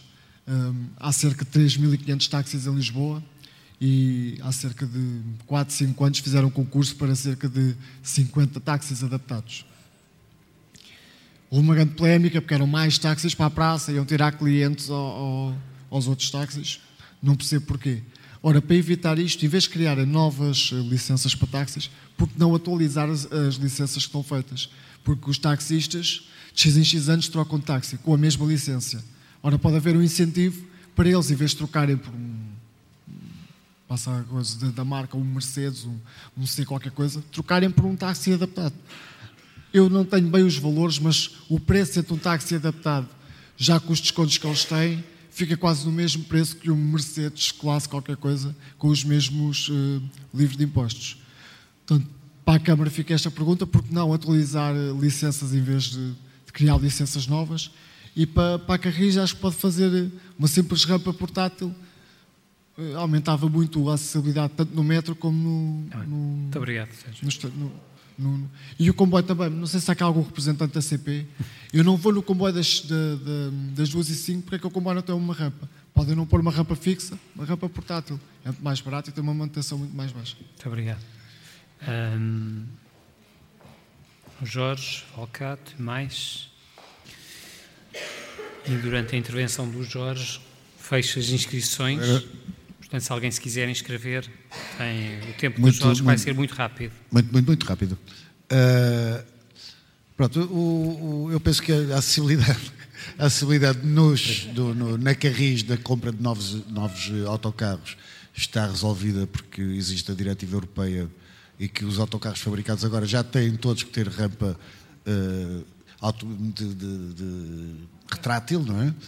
Uh, agora, eu lembrei-me, por causa da, da questão da, das avarias das rampas, lembrei-me de uma conversa que tive aqui há, não sei, seis ou sete anos, uh, em Barcelona, com os responsáveis lá do, do, dos transportes públicos, em que eles já tinham experimentado três modelos diferentes de rampa. aliás, porque eh, havia uma tendência para eh, as cadeiras de rodas elétricas serem mais pesadas e as primeiras rampas, por exemplo, tinham uma deformação eh, que não aguentava aquelas cadeiras. Eu não sei se será da Carris contactar Barcelona, saber quais as rampas, o modelo de rampas que eles estão a utilizar neste momento, porque isto há 6, 7 anos eles já estavam com esta discussão de uh, escolher o modelo de rampa que aguentasse e que fosse fiável. Não? Muito obrigado, Jorge. Foi rápido mesmo. Agora aqui na quarta fila. Anabel.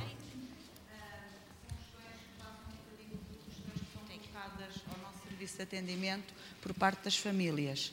Uma das, das questões que, uh, portanto, uh, cruza com o que o Sr. Engenheiro José Maia da Carris referiu do Serviço Especial de Mobilidade Reduzida tem a ver com a dificuldade de marcação e de haver disponibilidade de, de, de horário para as necessidades uh, das famílias, e, e, estamos a falar dos, desde crianças eh, para transporte para creche até a adultos e eh, o custeamento, ou seja, para a utilização, segundo o que nos é dito pelas famílias e a informação que eu tenho, a pessoa, se tiver passe, eh, o passe não é aceito, entre aspas, na, na utilização deste transporte, o que causa, portanto, uma duplicação, se é ida e volta, são 1,80€ vezes 4, porque a criança ou a pessoa, se não, não for sozinha, são vezes 4, uh, uh, portanto, e às vezes coloca-se a questão, se calhar até é mais fácil ir de táxi, mas de táxi depois também não há táxi adaptado. Pronto, este, há muitas estas questões, uh, que passa pela, pelas questões também da família. Outra questão que passa pelos transportes e que o colega falou em relação à Carris, à ACP, perdão, Uh, e que eu presenciei uh, era uma rampa, portanto, era um comboio com uma rampa que não, portanto, amovível. Uh, portanto, estivemos no comboio parados na Gar do Oriente 15 minutos, porque a pessoa estava para entrar, havia o técnico da CP para dar apoio porque estava marcado, mas os técnicos da CP não deviam ter, com certeza, a formação que, que deveriam ter, ter para conseguir encaixar as várias peças para a pessoa poder, uh, uh, portanto, aceder ao, ao, comboio. Portanto, e uh, estivemos ali, não, não, houve reclamação dos passageiros, mas houve atrapalhação e aflição visível também de, dos próprios funcionários da CP, porque parecia que não tinham formação específica para esta situação. outra questão também passa também pelas acessibilidades e falo muito uh, uh, mais diretamente também na zona da Bela Vista, uma vez que temos a loja do cidadão e a questão do metro. É, portanto, temos até um determinado patamar elevador e depois a partir daí temos escadas rolantes. E não estamos só a falar de pessoas com mobilidade reduzida, estamos a falar de pessoas idosas que têm que ir à, à loja do cidadão, estamos a, a falar inclusivamente de mães com carrinhos de bebê Portanto, é um bocadinho mais transversal. Pronto, era só estas três situações. Muito obrigado. Há uma última inscrição lá ao fundo, junto ao Pilar. Miguel. Muito, muito boa tarde. Muito Queria, antes de mais, é, rápido, muito rápido. Agradecer uh, ao, ao Plur dos Direitos Sociais e ao, à equipa de, da Acessibilidade Plural esta fantástica conferência, muito bem organizada. Uh, queria fazer uma questão concreta relativamente à apresentação do engenheiro Carlos Rua. Uh, aquele modelo de, de, paragem de autocarro que apresentou é um modelo realmente parece ser o ideal. Faz parte de, das ações do plano da acessibilidade plural ou é uma coisa simplesmente teórica que foi pensada uh, pela Carris ou, ou, pelas, pelas, pelas diferentes, pelos diferentes operadores? Uh, e no caso das. Nós temos uma contingência, pronto, to, to, tudo isto vai obrigar um, desenho, um novo desenho viário, um novo desenho do, do, do espaço público e por isso também é, para saber se, se, se, se, essas paragens estão, fazem parte, é uma ação que está pensada no, no plano. A segunda questão, no caso, e isso é uma contingência das próprias ruas de Lisboa, eh, tem passeios muito estreitos, no caso das paragens que têm apenas o postalete, se não há nada pensado também para minimizar o desconforto das pessoas uh, nessa mesmo, nessas mesmas paragens. Obrigado.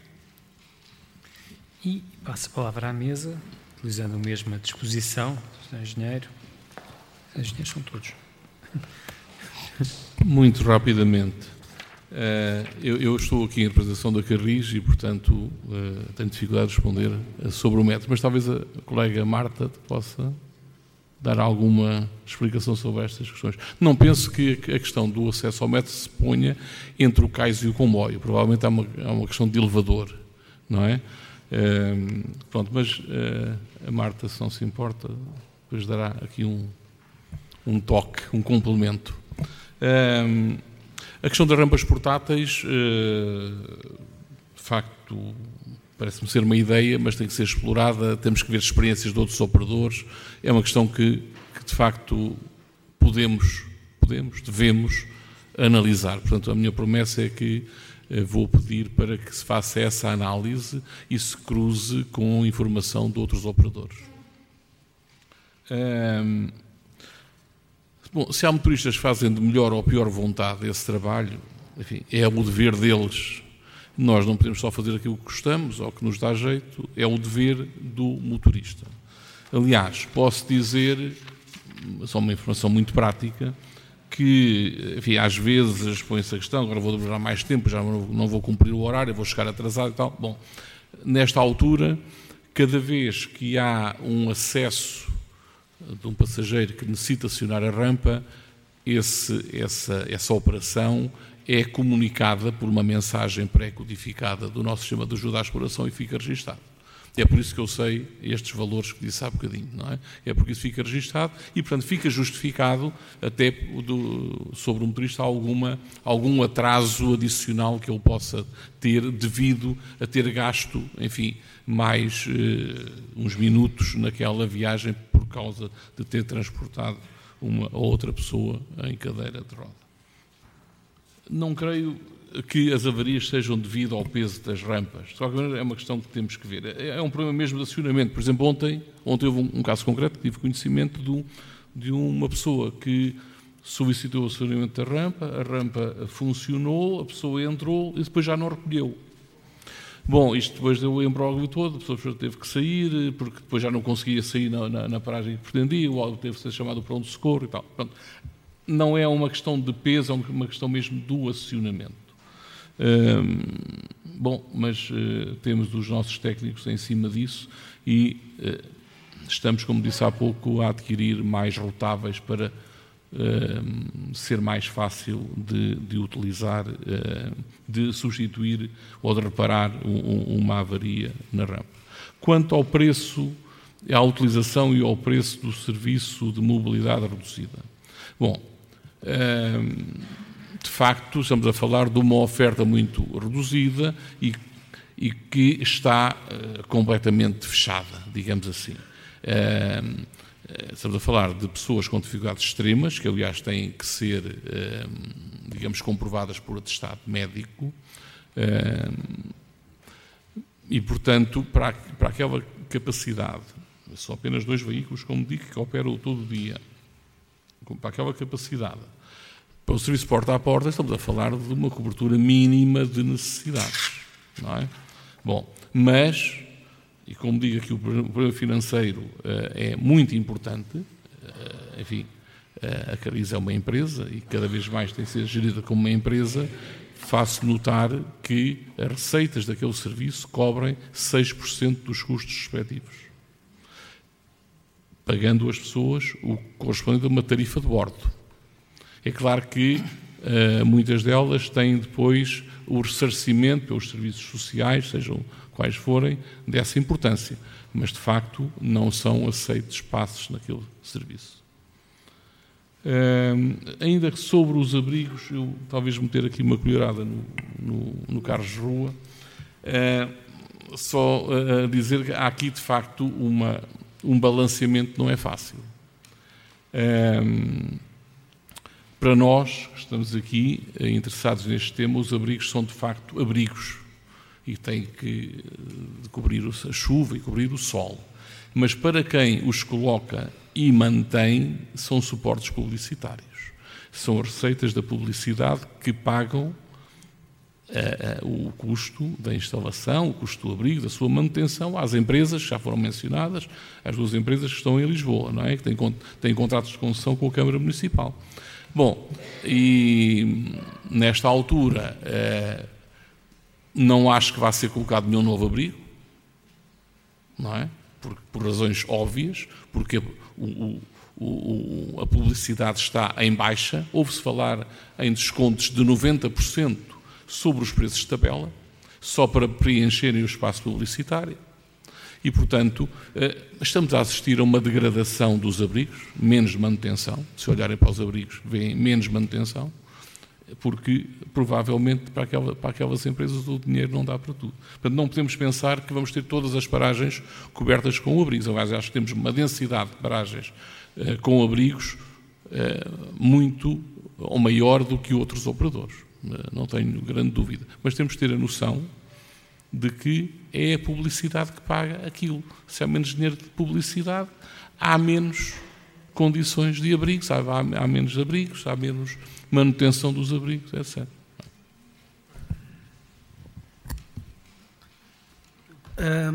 respondendo ao, ao Dr. Miguel Soares,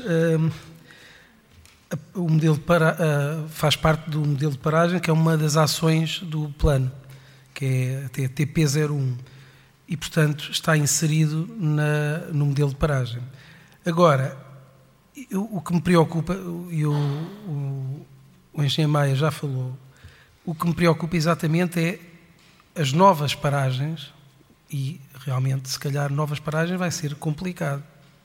Faça esta, esta, este enquadramento. De qualquer forma, das que existem, uh, das 500 que existem em pisteletes que podem ser eh, transformadas, 90% destas podem ser transformadas em. podem, uh, podem passar a ter abrigo com algumas obras, é certo, só que põe-se este problema quem paga. Mas isso, o nosso, eu acho que o nosso problema aqui, respeitando muito ali o engenheiro Maia, o problema, nós não podemos, se partimos com essa de quem paga, então, agora, que é uma realidade, é.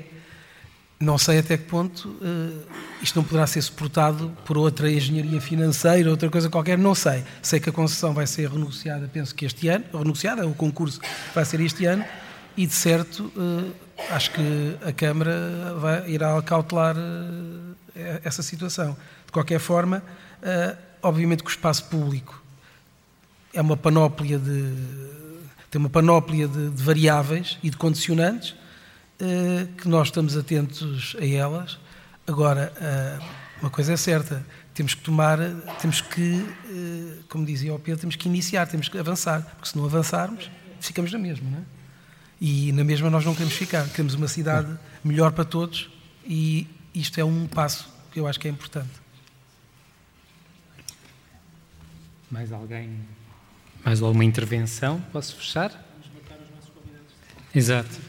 E nós próprios também, também temos fome, apesar disto.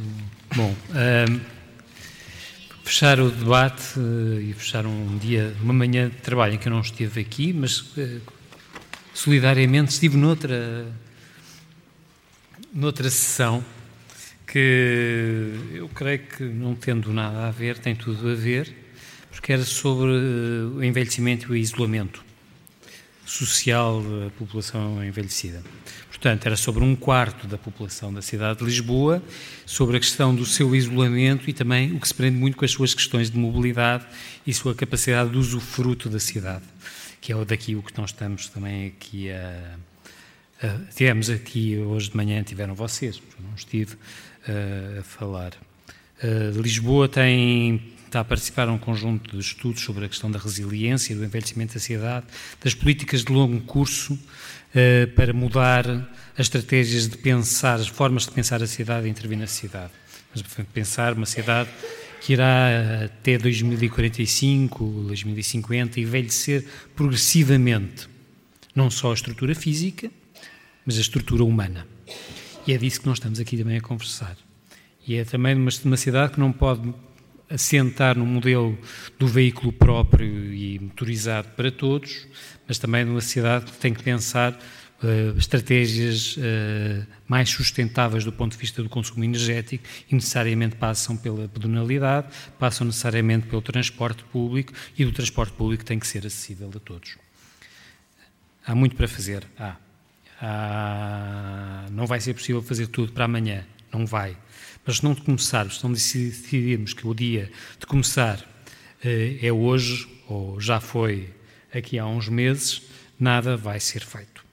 Nada vai ser feito e não temos que ter a ansiedade de conseguir fazer tudo em poucos dias. Mas temos que ter a eh, calma, a perseverança e o pragmatismo de o fazer em muitos anos. E, portanto, poderemos dizer, bem, nós aqui não temos uh, capacidade de decisão mas temos capacidade de influência, de influenciar quem decide.